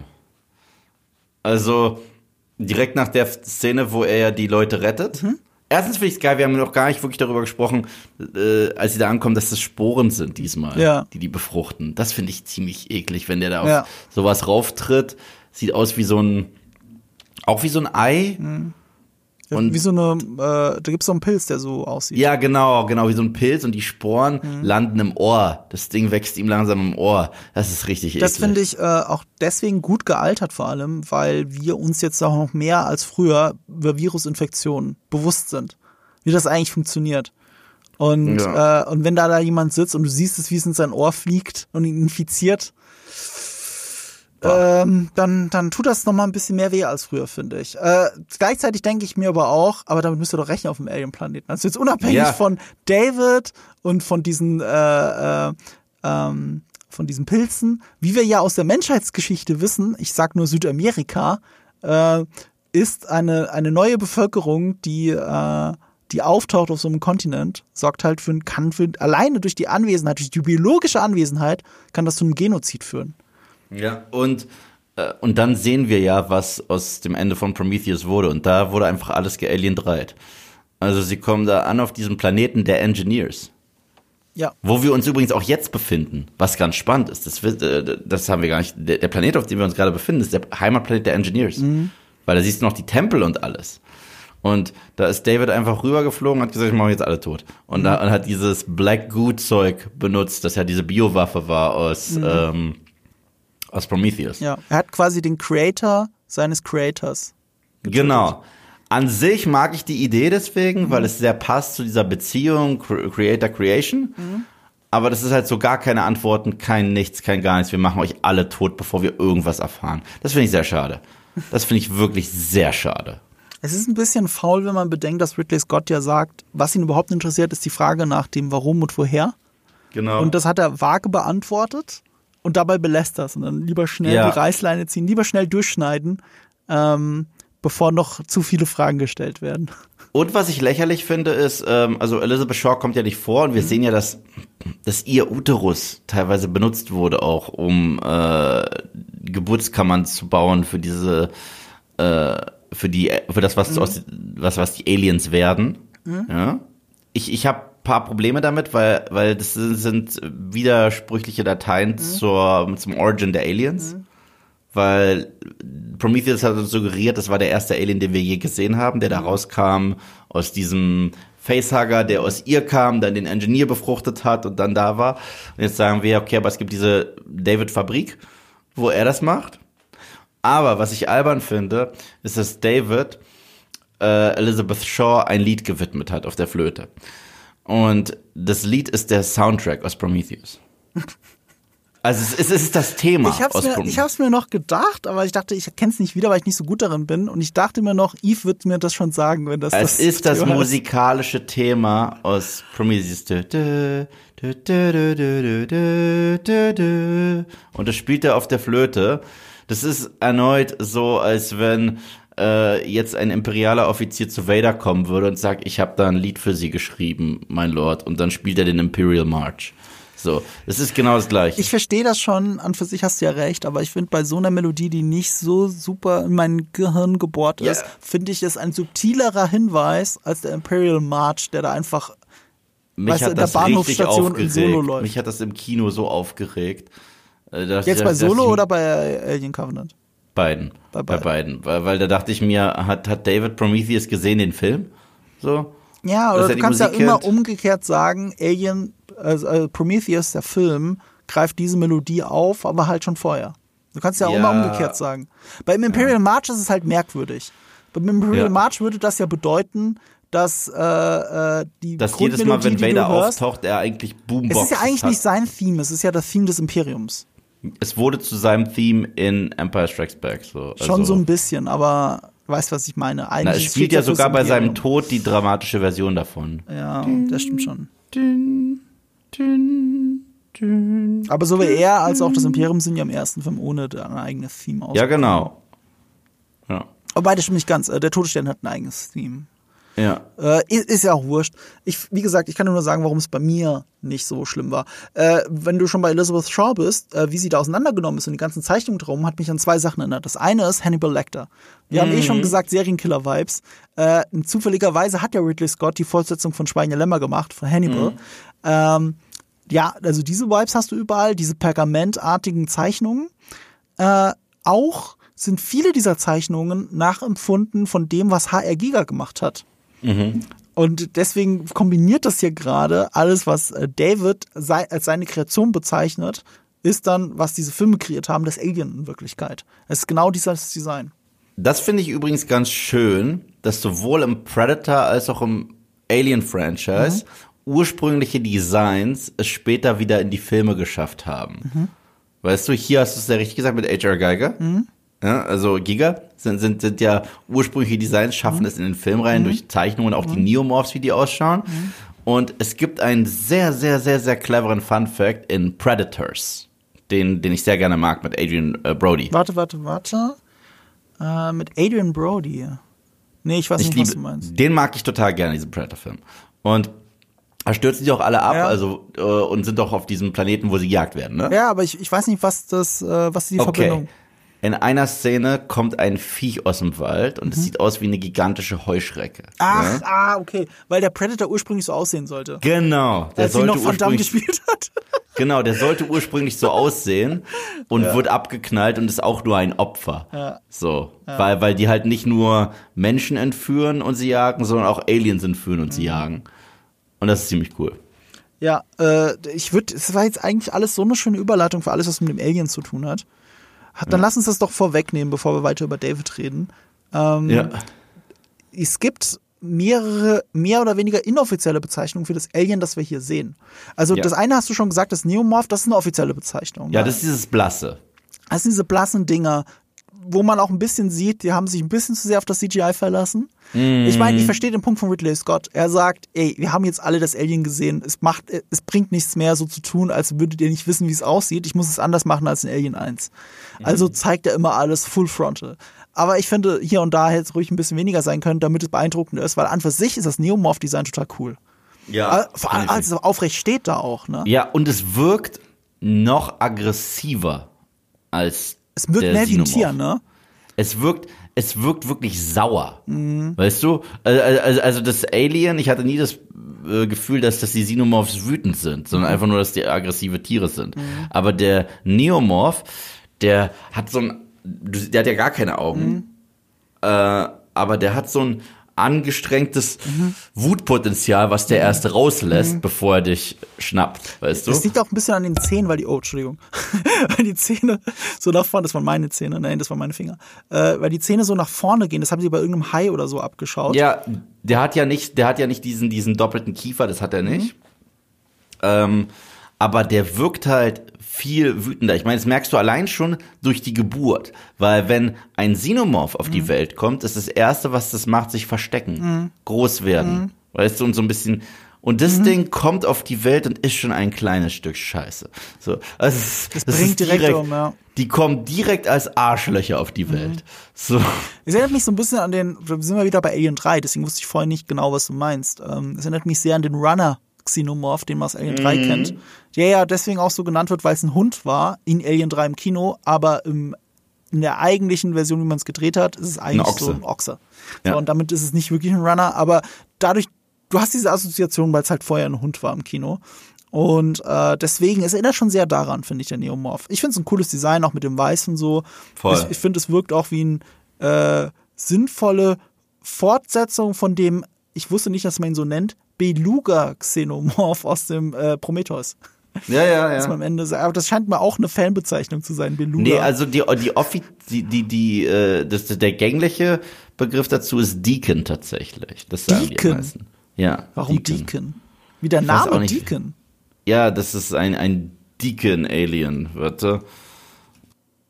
Ach, weil der Typ vielleicht Deacon hieß, wo es rauskam? Nee, ähm, ich weiß nicht, wie sie darauf kamen. Aber Okay, wir, wir nehmen es einfach hin, weil die Namen sind eh alle gewürfelt. Äh, hier, das äh, Xenomorph. Diakon ist es auf Deutsch. Ich weiß, nicht, ich weiß nicht mal, was ich dachte, ein Diakon aber ich ist. dachte, Dia Diakon, Deacon im Englisch ist auch ein Name. Ja. Und naja, auf jeden Fall, ähm, ja, Diakonus. Ja, wegen. Priester und so, ne? Aber, Ja. aber ich sehe den Also Zusammenhang die, grad nicht. wenn ich Deacon Alien eingebe, ja, so, so, wird es überall im Fandom genannt. Ja, die, die, das Fandom ist halt sehr kreativ, was die Namen angeht. Da habe ich mir nämlich auch zwei Namen aufgeschrieben, wobei Fandom vielleicht sogar ein bisschen falsch ist, äh, weil der eine ist halboffiziell. Brätomorph. Es ist sehr nah am fertigen Xenomorph, den du siehst. Also der Xenomorph, den du am Ende siehst, ist nicht der Xenomorph, den du aus dem Film kennst. Er ist sehr ähnlich, aber er ist ein bisschen schlachsiger. Du Ja. siehst den Schädel des Menschen, auf dem er basiert, wegen Wirt, ne? Äh, äh, wegen, oder, ja, Wirt ist falsch, wegen dem Host, nee, Host auch nicht, aber wegen, äh, äh, wegen dem Träger, wo es vorher drin war. So. Ja. Der Schädel, du siehst ihn durch. Wenn du genau hinschaust, kannst du den Schädel so ein bisschen reingucken, anders als beim ursprünglichen Alien in den anderen Alien-Filmen. Und du siehst ein bisschen den menschlichen Schädel. So, und wie gesagt, es ist schlagsiger und so weiter. Und deswegen sagt man Prätomorph, weil es davor ist, Prä. Aber diese Bezeichnung ist nur halboffiziell, weil sie kommt aus einem Rollenspiel, aus einem Role-Playing-Game zu diesem Film. Da steht Prätomorph und deswegen heißt es so, aber sonst nirgends anscheinend. Äh, die Fans sagen auch gerne Planet 4 Xenomorph. Planet 4, weil, äh, das ist auch ein inoffizieller Titel, Planet 4, weil das Musikstück, äh, als, äh, als sie über den Planeten reden, Planet 4 heißt. Das Musikstück heißt so von Jet Kurzel und deswegen äh, sagen sie gerne Planet 4 Xenomorph. Das ist sogar mit das gängigste, was ich gefunden habe. Ja, und deswegen tanzt es. Deswegen äh, funktioniert es ein bisschen anders. Deswegen ist alles ein bisschen schneller, ein bisschen wie bei AVP. Die Ja. Zeit der Infektion, also dass der, der Facehacker ist ja bei Loeb nur ganz kurz auf dem Gesicht, ehe es Ja. abgeschnitten wird, ehe es abgeschnitten wird, ja. Und äh, dann kommt es später trotzdem aus seiner Brust raus und eben auch schon tanzend anscheinend. Also Mhm. dieses kleine Alien, das relativ schnell groß wird und so kennen wir das seit AVP. Also Ja. da haben sie sich schon ein bisschen dran orientiert, aber es ist auch der Prätomorph, es ist nicht der richtige Xenomorph. Der funktioniert Ja. halt ein bisschen anders. Ähm, realisiert haben sie das. Zum einen, äh, es ist ja nicht sehr praktisch in dem Film, was man leider an vielen Stellen sieht. Äh, realisiert haben sie das durch Motion Capture. Äh, das hat Ravier Botet hat, oder Botet hat das äh, hat das gespielt. Den kennt man, weil äh, der hat so eine Krankheit, dass er eben so dieses lange, dünne, schlachsige hat. Und den kennt man aus diversen Horrorfilmen. Zum Beispiel Mama und äh, Rack, das spanische Original. Oh. Das äh, du erinnerst dich an die letzte Szene, ne? Ja. Dem Film. Ja, der ist. Du hast äh, ihn gesehen? heftig. Ja, klar habe ich den gesehen. Ich dachte, du, du, du Ich mag gute Horrorfilme. Horror. Ich mag nur Ah, nicht gut. die schlechten. Rack habe ich gesehen. Ich habe sogar beide gesehen. Und äh, natürlich ist das spanische Original viel besser. Ja. Ähm, wobei das, das Remake jetzt nicht so viel verkehrt macht, aber das Spanische ist natürlich besser. Und, äh, und am Ende diese Szene mit der Zombie-Mutter, kann man das so sagen? Und das ist halt Javier Bardet. Mhm. So, und, und das ist, äh, huh. Und damals habe ich mich gefragt, wie sie das gemacht haben. Ist das CGI? Es sieht so fucking gut aus. Anscheinend nicht. Wahnsinn. Okay, das war er. Ähm, ja, und deswegen äh, Planet 4 Xenomorph. Äh, seines, die Szene mit der Dusche Ja, ist ja. ein, hat eine Besonderheit des Franchise. Weißt du, was das Besondere daran ist? Sag es mir. Schiel nicht ins Skript. Äh, es ist eine Full Nudity Scene im Ja, sexuellen stimmt. Kontext. Ja, stimmt. Das ist das erste Mal, dass das Alien, das ja sowieso schon, wenn ich das angreife, dass es sowas Sexuelles hat, Ja. auch noch auf nackte Menschen losgelassen Ja, wird. ja. Und da ist auch wieder das, was wir das letzte Mal nur im allerersten Ja. Alien gesehen hat, dass es erst den Schwanz benutzt, um so ein bisschen am Bein Ja, hochzugehen. aber hier sogar weißt du? zwischen die Beine. Ja, ja. Es geht ja zwischen die Beine hoch. Und wir haben ja schon gesagt, vieles in Alien 1 ist absichtlich. Äh, Es haben HR Giga und Ridley Scott bestätigt. Sexuell aufgeladen. Fallisch. Auch fallisch vor allem. Ja, stimmt. Aber überhaupt das Schiff auch als große Vagina, wo sie quasi reingehen. Mhm. Und, äh, und wie der Facehugger die Männer äh, infiziert, ist Mhm. ihm bewusst dieses Penetrieren eines Mannes. Mhm. Und diese phallischen Symbole wie die Zunge dieses Aliens, das in die Leute reingeht. Und hier hast du das halt doppelt. Du hast einmal der Schwanz, der zwischen, also Schwanz des Aliens, der zwischen den Beinen hochgeht. Und du hast, dass der Mund des Aliens durch den Kopf von Smollett geht, oder Smollett geht, und aus seinem Mund wieder rauskommt. Aus seinem Mund kommt der Mund des Aliens wieder raus. Ja. Das ist alles überproportional fallisch. Und es ist eine Full Nudity Scene. Und du siehst es auch, weil R-rated, sie können es machen. Es ist aber nicht das erste Mal, dass man Nacktheit sieht in den Alien-Filmen. Vor allem in Alien 1 hängen überall Alien, äh, Alien, äh, hängen überall ähm, nackte Frauen an den Wänden. Weil das sind einfache Arbeiter, die ihre Kabinen halt mit Pornokram beschmücken. Das siehst du da, aber da wird jetzt nicht extra die Kamera draufgehalten. Du Mach siehst es nur, wenn du, drauf, wenn du drauf schaust. Es gab eine geschnittene Szene äh, zwischen Sigourney Weaver und Dallas, dass die zwei eine sexuelle Beziehung haben, um zu zeigen, wie locker leicht man mit Sex umgeht in dieser Zukunft. Das haben sie ja wieder rausgeschnitten, weil es dann irgendwie einen komischen Kontext kriegt. Und äh, man denkt dann doch, dass es eine Beziehung, richtige Beziehung sei. Ähm, und das ist aber alles raus. Sex hat auf dieser symbolischen Art und Weise in allen Alien-Filmen eine Rolle gespielt, gerade auch in Alien 4. Aber hier ist es zum ersten Mal wirklich, dass Sex, Sex eine Rolle spielt. Ja. Insofern ist es besonders. Aber dafür, auch wenn es visuell echt gut gelöst ist, ist es gar keine so gute Szene. So horrormäßig, oder? Ich finde sie, ich weiß nicht, ich finde sie richtig unangenehm. Ich finde eine der unangenehmsten Szenen ever und deswegen will ich sie nicht Ever? missen. Okay. Ja, also aus der Alien-Reihe. Ah, okay. Einfach die Tatsache, dass er sich das erst anguckt Ja. und langsam mit dem Schwanz da erstmal reinkommt. Ja. Der, der Kill selbst, der ist 0815. Aber, aber, aber der Aufbau dahin, den finde ich schon sehr eklig. Und, und ich, ich glaube, ich glaub, da, das ist mein Punkt, wo ich mein Problem mit dem Film habe. Ich finde, das, das spricht, das riecht alles nach Ridley Scott, wie es aussieht, wie es inszeniert ist, eigentlich, aber dafür ist es schon wieder zu schnell geschnitten. Mir fehlt so ein bisschen der Spannungsaufbau. Mir fehlt so ein bisschen, das, was er sagt, das braucht doch keiner mehr. Ihr wisst alle, wie das Alien aussieht. Ich brauche gar keine Spannung aufbauen. Das lässt er einfach weg. Und ich Ja. finde halt, wenn du Alien 1 betrachtest, wie der erste Kill des Aliens aussieht. Ja, ja. Ne? Und, und das ist ja auch im Wasser. Ne? Also da kommt Wasser von oben runter und tropfelt auf dieser, auf diese Baseballcap und er zieht die so ab und guckt hoch und dann ist das Alien da. Das hat alles so, das hat so einen geilen Spannungsaufbau und eine ähnliche Ästhetik wie das, was hier ist, aber hier gibt's gar keine Spannung. ja. Und, und das finde ich so schade dran. Ich glaube, die gleiche Szene hätte es mit dem gleichen Bildmaterial viel spannender schneiden können, aber dann geht sie zwei Minuten länger oder eine Minute länger und darauf hat schon Ridley Scott wieder keinen Bock. Das ist ein Ja. Film, der, der ist super knackig. Der geht genau zwei Stunden, glaube ich. Ich glaube. ja. Ähm, was man auch noch drin hat, als letzte Besonderheit, äh, auch wieder ein Not, wieder, ich wusste nicht, was du meinst mit Alien 3. Es gibt eine Ego-Perspektive vom Alien. Ja, so, nee, das, das, das meinte ich nicht. Aber ja, es ja, gibt die ja ich weiß, dass Ego-Perspektive. du es nicht meinst. Die, die, die, auch diese leicht verschwommene Sicht, das ist ganz cool gemacht. Aber nicht dieselbe wie in Alien 3. Ja. Na, es ist so Das wie, stimmt. okay, wir nehmen was, was Alien 3 gemacht hat, aber machen es in besser. Ja, das ist wirklich besser. Das ist wirklich besser. Ist- Danke, dass du ja, es sagst. Ja, ist, ist, ja ich meine, aber Alien 3 war auch technisch sehr limitiert, ne, mit äh, Ja. Mitte der 90er, da, der ging, Anfang der 90er. Da ging jetzt nicht so viel und dafür war es ja auch schon wieder gut, weil, wie gesagt, einer der besten Kameraleute der Welt hat diesen Film gedreht und äh, David Fincher einer der besten Regisseure der Welt. Egal wie Ja. doof das Drehbuch ist. Und, Ja. äh, und hier hat Ridley Scott auch wieder die Ego-Perspektive, aber auch nicht so dynamisch, muss man auch sagen. Ja. Alien 3 ist es viel dynamischer. Du siehst wirklich, wie es an die Wand, an den Wänden hochläuft und so weiter. Und, Ja. und das hast du hier gar nicht. So. Lass uns äh, nochmal zurückkommen zu David und Walter. Weil David und Walter, diese Beziehung, das ist halt das absolute Highlight. Äh, fangen wir an mit der Flötenszene, die du äh, erwähnt hast. Was mir beim ersten Mal gucken nicht aufgefallen ist, weil ich hatte ihn ja wirklich nur einmal im Kino gesehen und jetzt habe ich darauf geachtet, das ist ja ein One-Shot. Fast bis Ja, zum ja. Ende der Szene, wirklich bis die letzten Sätze gesagt werden, ist das ein One-Shot. Und zwar mit so einem Hin- und Hergehen der Kamera, Ja, ja, mit so einem ja. Hin- und Herschwingen.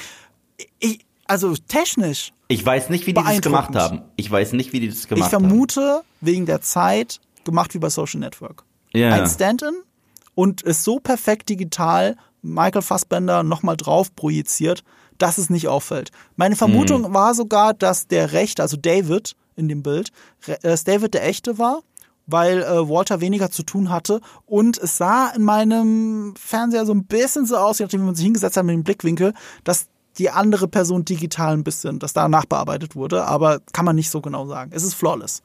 Es Ja. ist, es ist großartig und es ist eine tolle, spannende Szene. Ja, und er bringt ihm Flöten bei. Und er bringt ihm Flöten bei.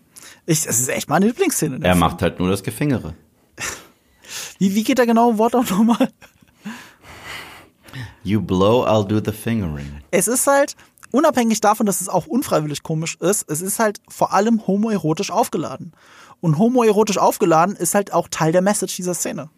Ja, und äh, weil David denkt halt, jetzt hat er auch jemanden, der ihn versteht. Er denkt, jemand, er hat auch jemanden, der so tickt wie er, der sieht ja auch aus wie er, der ist ja aus, aus einem Guss wie er. Aber das Witzige ist, es wird sogar gesagt, was der Flaw war in Davids Design. Es war zu menschlich. Ja. Und das finde ich ziemlich cool. Ja. Das, das, das finde ich ziemlich, weil Walter ist wesentlich mehr restrained, weißt du? Er ist perfekter. Und Ja. damit kommt schon David wieder nicht klar. Ich, ich liebe diesen Ehrgeiz, dass du es auch wirklich siehst, die Enttäuschung in David. David hält sich zum einen, weil er sich für einen Erschaffer hält, für überlegen. Gleichzeitig hält ihm Walter aber vor, die, vor Augen, dass Walter überlegen ist.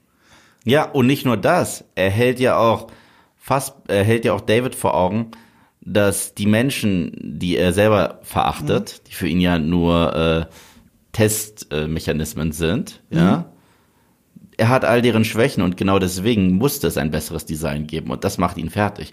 Was zurück ein geiler Nod ist zu Prometheus, wenn er das Gespräch hat mit äh, Holloway. Ähm, ähm, why do you think you made us? We made you because we could. So, und das hat ihm ja damals schon so ein bisschen, da hat er, er hätte auch anfangen äh, können zu heulen, hat aber so ein bisschen das hinter so einem verkrampften Lächeln versteckt. Ja. Und, Und erst dann hier- entschieden, den Finger reinzutunken. Ja, und hier kommen die Tränen. Ja. Das, dieser kleine Satz, diese kleine Enttäuschung, wie, wie, wie du gesagt hast, ne, wie enttäuschend muss das sein, das von seinem Erschaffer zu hören. Mhm. Das war ihr erster Moment, wo er seinen Finger mit der, mit der Probe auf dem Finger dann erst ins Getränk reinhält. Oder Mhm. Ja, es genau. reintropfen lässt. Das war wirklich, das war der Entscheidung. Holloway hat das Schicksal aller Leute Das in dem hat- Moment besiedelt. Das war der Besiegelt. letzte Tropfen. Genau. Oh. Ja, wirklich. All diese Dinge stecken drin. Es ist teilweise ein bisschen arg on the nose, also Ja. was Ridley Scott da macht, aber ich finde, dieser Pathos steht den Filmen ganz gut. Weil es Ja. geht immer noch um ein komisches Alien, das lauter Leute auf dem Raumschiff umbringt. Ja, und gleichzeitig, äh, für mich war das auch nie eine Frage, wer den Kampf gewonnen hat zwischen David und Walter. Also das ist so, es soll auch gar kein Twist. Nee, es soll Ja, auch gar kein ja, Twist oder? sein. Es, es soll auch gar kein Twist sein. Weil, Ich finde schon, dass es ein Twist ist, aber der ist so absichtlich schon. nee, mir kam das immer so Echt? vor tatsächlich. Also, dass es Ja. beabsichtigt ist, dass der Twist nur für die menschlichen Charaktere ist, aber wir Zuschauer das schon wissen. Mhm. Weißt du, so kam mir das schon die ganze Zeit vor. Weil, äh, nicht nur, weil es so offensichtlich ist, man sieht nicht, wie Mhm. der Kampf ausgeht, sondern man sieht halt auch, wie David, Mhm. ja, reagiert, wenn er die Aliens auf der Überwachungskamera Ja. danach sieht. Ja, ja. Und das machen, und das machen die bewusst. Und die Enttäuschung, schon, dass als, die, als sie gewinnt, Daniels, ne? Genau, die, die wollen auch, Ja. dass das, äh, nicht, nicht, nicht nur als die gewinnt, Ja. Mhm. sondern wenn es das erste Mal das Alien in die Kamera so beißt, dann sagt er so, so nach dem Motto, na, na, na, du bist immer noch mein Kind. So guckt er. Mhm. Und es ist ganz bewusst, dass der Zuschauer weiß, das ist David. Ich, ich hätte gesagt, es ist ganz bewusst, dass der Zuschauer zweifelt. Also Mhm. ich glaube, der Zuschauer soll zweifeln von Anfang bis Ende. Ja. Aber, aber was für deine These spricht, aber meiner jetzt nicht widerspricht, ist, und das habe ich mir extra aufgeschrieben, was Ridley Scott dazu sagt. er hatte gesagt, im Testpublikum saß einer drin, der hat einen Fragebogen ausgefüllt, I, äh, äh, I knew something was off oder sowas, ne? I knew it, I knew it. Und dann hat er drauf, ge- äh, warte mal, wo habe ich es mir hingeschrieben? Er hat, Of course, you idiot, this isn't Beavis and Butthead. Ja, genau. Of course, you idiot, this isn't Beavis and Butthead. Wie, es war so geil, wie Ridley Scott sich über den Typen lustig gemacht hat.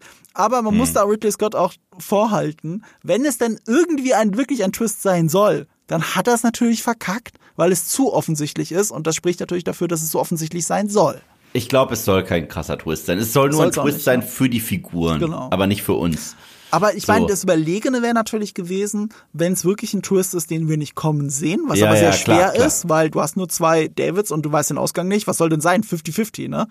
So, Ja. äh, wenn die große Kunst wäre es gewesen, du hättest es nicht kommen sehen, bist dann super überrascht und jedes Mal, wenn du den Film nochmal siehst, siehst du, dass du es kommen sehen müsstest. Ja. Das ist die große Kunst. Und da weicht er aus.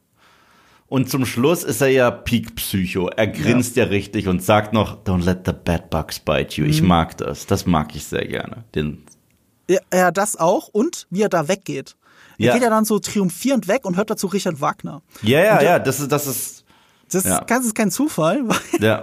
Ridley Scott hat gesagt, er hat eine Doku über Adolf Hitler gesehen. Und Mhm. diesem Dokumaterial, also Adolf Hitler in privat, äh, privat auf seinem äh, Rückzugsort, Mhm. der lief da so. Also die Hand so hinterm Rücken und so festhaltend. Und das wollte er einfach spiegeln. Also was Ja. wir am Ende sehen, das letzte, was wir von David sehen, ist, dass er sich wie Adolf Hitler benimmt. Ja, und dass er diese Alien-Embryos runtergeschluckt hat und die auch noch rauswirkt Ja. Und zu den Kolonialisten packt. Und auf die Idee kam Ridley Scott, weil er gesehen hat, dass Leute Kokain schmuggeln so. Also wirklich Yeah. mit Ballons. Ist ja kein Problem, dann kann der das auch, so nach dem Motto. Ähm, was natürlich auch gut zu der Szene passt, ist, finde ich, dass äh, Michael Fassbender als Deutsch-Ire dann natürlich Ja. perfektes Deutsch spricht. Also, er- also er sagt zwar Richard anstatt Richard Wagner, aber alles andere ist perfektes, akzentfreies Deutsch. Ja, Das, ist, das passt dann natürlich besonders gut zu einem Druiden. ja. Ja, wundervoll. Also das Ende ist krass. Also ich, ich finde es Mhm. ich find's, ich find's Ende stark. Und es hat sogar noch eine Note, die ich beim ersten Mal nicht entdeckt habe. Welche? Eine ganz kleine. Der, der, ich, ich, liebe, ich liebe es ja, wie Walter und David aufeinandertreffen. Wir haben die Flötenszene erwähnt und man muss natürlich erwähnen, dass sie im selben Raum später nochmal aufeinandertreffen. Und Walter konfrontiert ihn damit, wie imperfekt eigentlich David ist. Also, dass David ähm, zum Beispiel, dass er eine Note falsch spielt oder es vielleicht auch nicht erkennen würde, wenn er eine falsch spielt und dass er nicht mal weiß, Ozymandias, was er da zitiert, was natürlich zu dem Ganzen zu sehr on the nose ist. Es gehört ja dazu, wenn er da steht und Ozymandias zitiert, dann denkst du, okay, jetzt bist du beim Größenwahn angekommen, natürlich.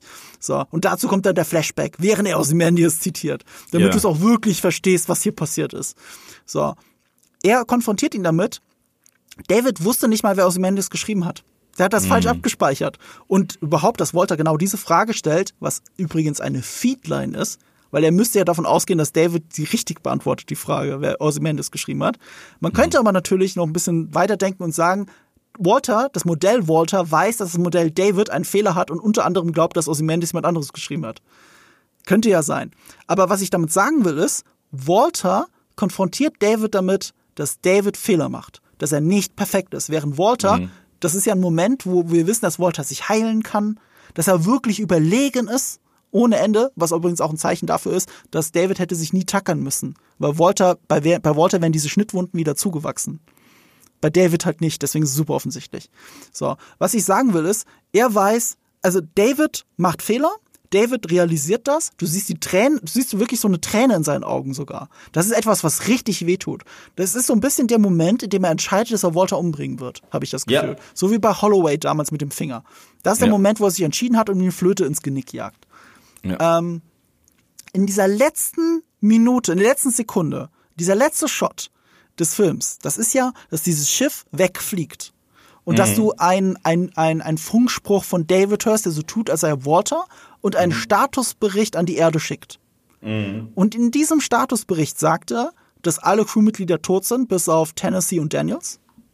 Und er sagt, dass alle, dass es aber trotz diesem Solarsturm und dass so viele Crewmitglieder gestorben sind, alle Kolonisten leben. Aber das ist falsch. Es Ja. sind 47 Kolonisten gestorben. ja, klar. Und warum sollte er, wenn er diesen, äh, wenn er eh schon das alles unter einer großen Lüge versteckt, warum sollte er da lügen? Da sagst du halt, es klingt ja eher unrealistisch. Die Crew sind fast alle gestorben, aber von den Kolonisten ist alles gut. Da, da, denen ist nichts passiert. So, du hättest locker sagen können, das hätte den Funkspruch nicht schlechter gemacht, äh, dass 47 Kolonisten auch gestorben sind. Er hat einen Fehler gemacht. Er hat in dem letzten, Ich was dachte, er sagt, ich, ich, ich, dachte Fehler immer, da, ich dachte immer, dass er einfach nur Gewehr trotzdem haben will, dahin zu fliegen, weil er ja schon äh, in den äh, bei den Kolonisten das ersetzt hat durch Facehugger-Embryos. so habe ich das immer Ja, aber gesagt. das wäre ja noch lustiger gewesen, wenn er dann Ja. 42 minus 2. Oder nee, die Embryonen sind ja noch mal was anderes als die Kolonisten selber.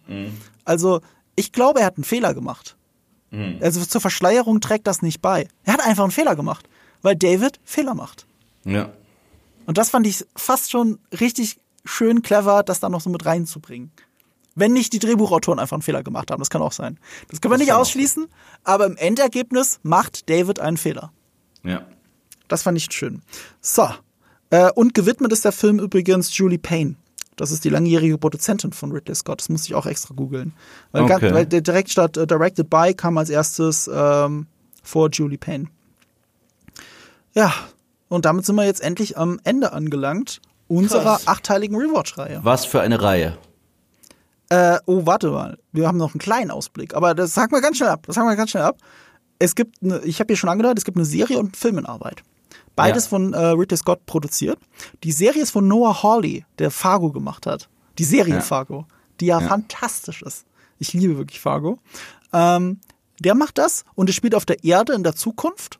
Und die Grundidee, und da sind wir wieder bei David und Walter, hat mit äh, den äh, Corporations zu tun wie sie im Konflikt zueinander stehen und dass sie unterschiedliche Philosophien, Philosophien äh, verfolgen, wie die Menschheit weiterzubringen ist.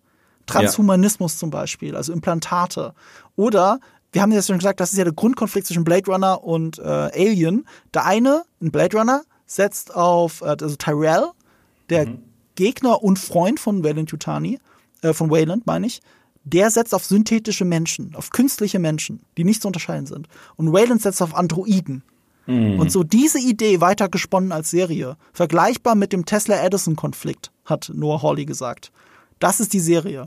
Die ist in der Pre-Production, also sie wird ziemlich sicher passieren. Ähm, und was gerade gedreht wird, ist der Spin-off-Film. Und man muss Spin-off-Film dazu sagen. Es ist keine Fortsetzung von Alien Covenant, klingt aber so, weil der Film heißt Alien Romulus. Was schon wieder sehr in Richtung Prometheus geht. weil Was hat die Griechen abgelöst? Die Römer. Ja. Äh, ist von Feder Alvarez, der Evil Dead gemacht hat, das Remake Ja. von 2013. Der richtig fett war. Der war richtig gut. Ja. Ich habe den ganz neuen immer noch nicht gesehen, aber äh, den Evil Dead Der fand ist ich cool. Der, der, ist- der, der, der, der, der kann was. Der kann was. Ich weiß, ich habe ihn jetzt im Kino verpasst. Ich werde ihn im Heimkino nachholen müssen, leider, aber wird passieren. Er ist nicht so heftig wie der 213er, aber er ist, er ist, er ist gut.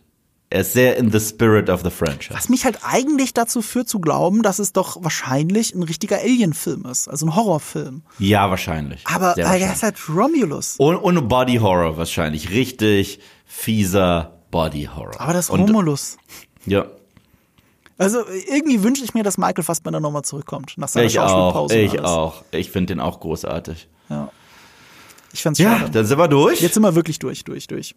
Jetzt, äh, bist du erlöst und kannst endlich, äh, weil das Schokoauto hupt schon, wie wir festgestellt haben.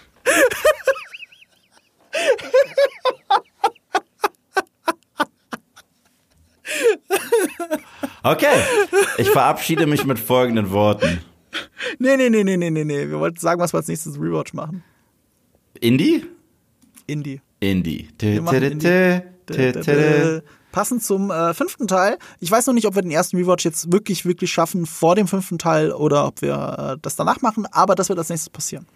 Jo. Passt gerade ganz gut. Privat hole ich sie gerade nochmal nach alle und ach, ich, die Ich hatte ja, ich hatte ja, ich habe ja die letztes Jahr auf MP die Rewatch-Reihe richtig gehabt zu Indie zu allen Vieren. Also da könnt ihr schon einen Vorgeschmack holen. Ja, ja. Und, äh, und dann schauen wir die nochmal, ranken die auch bestimmt nochmal. Die sind ja nur vier. Diesmal sind es Ja. nicht acht. Dann, Marco, Ja. you blow. I'll do the fingering.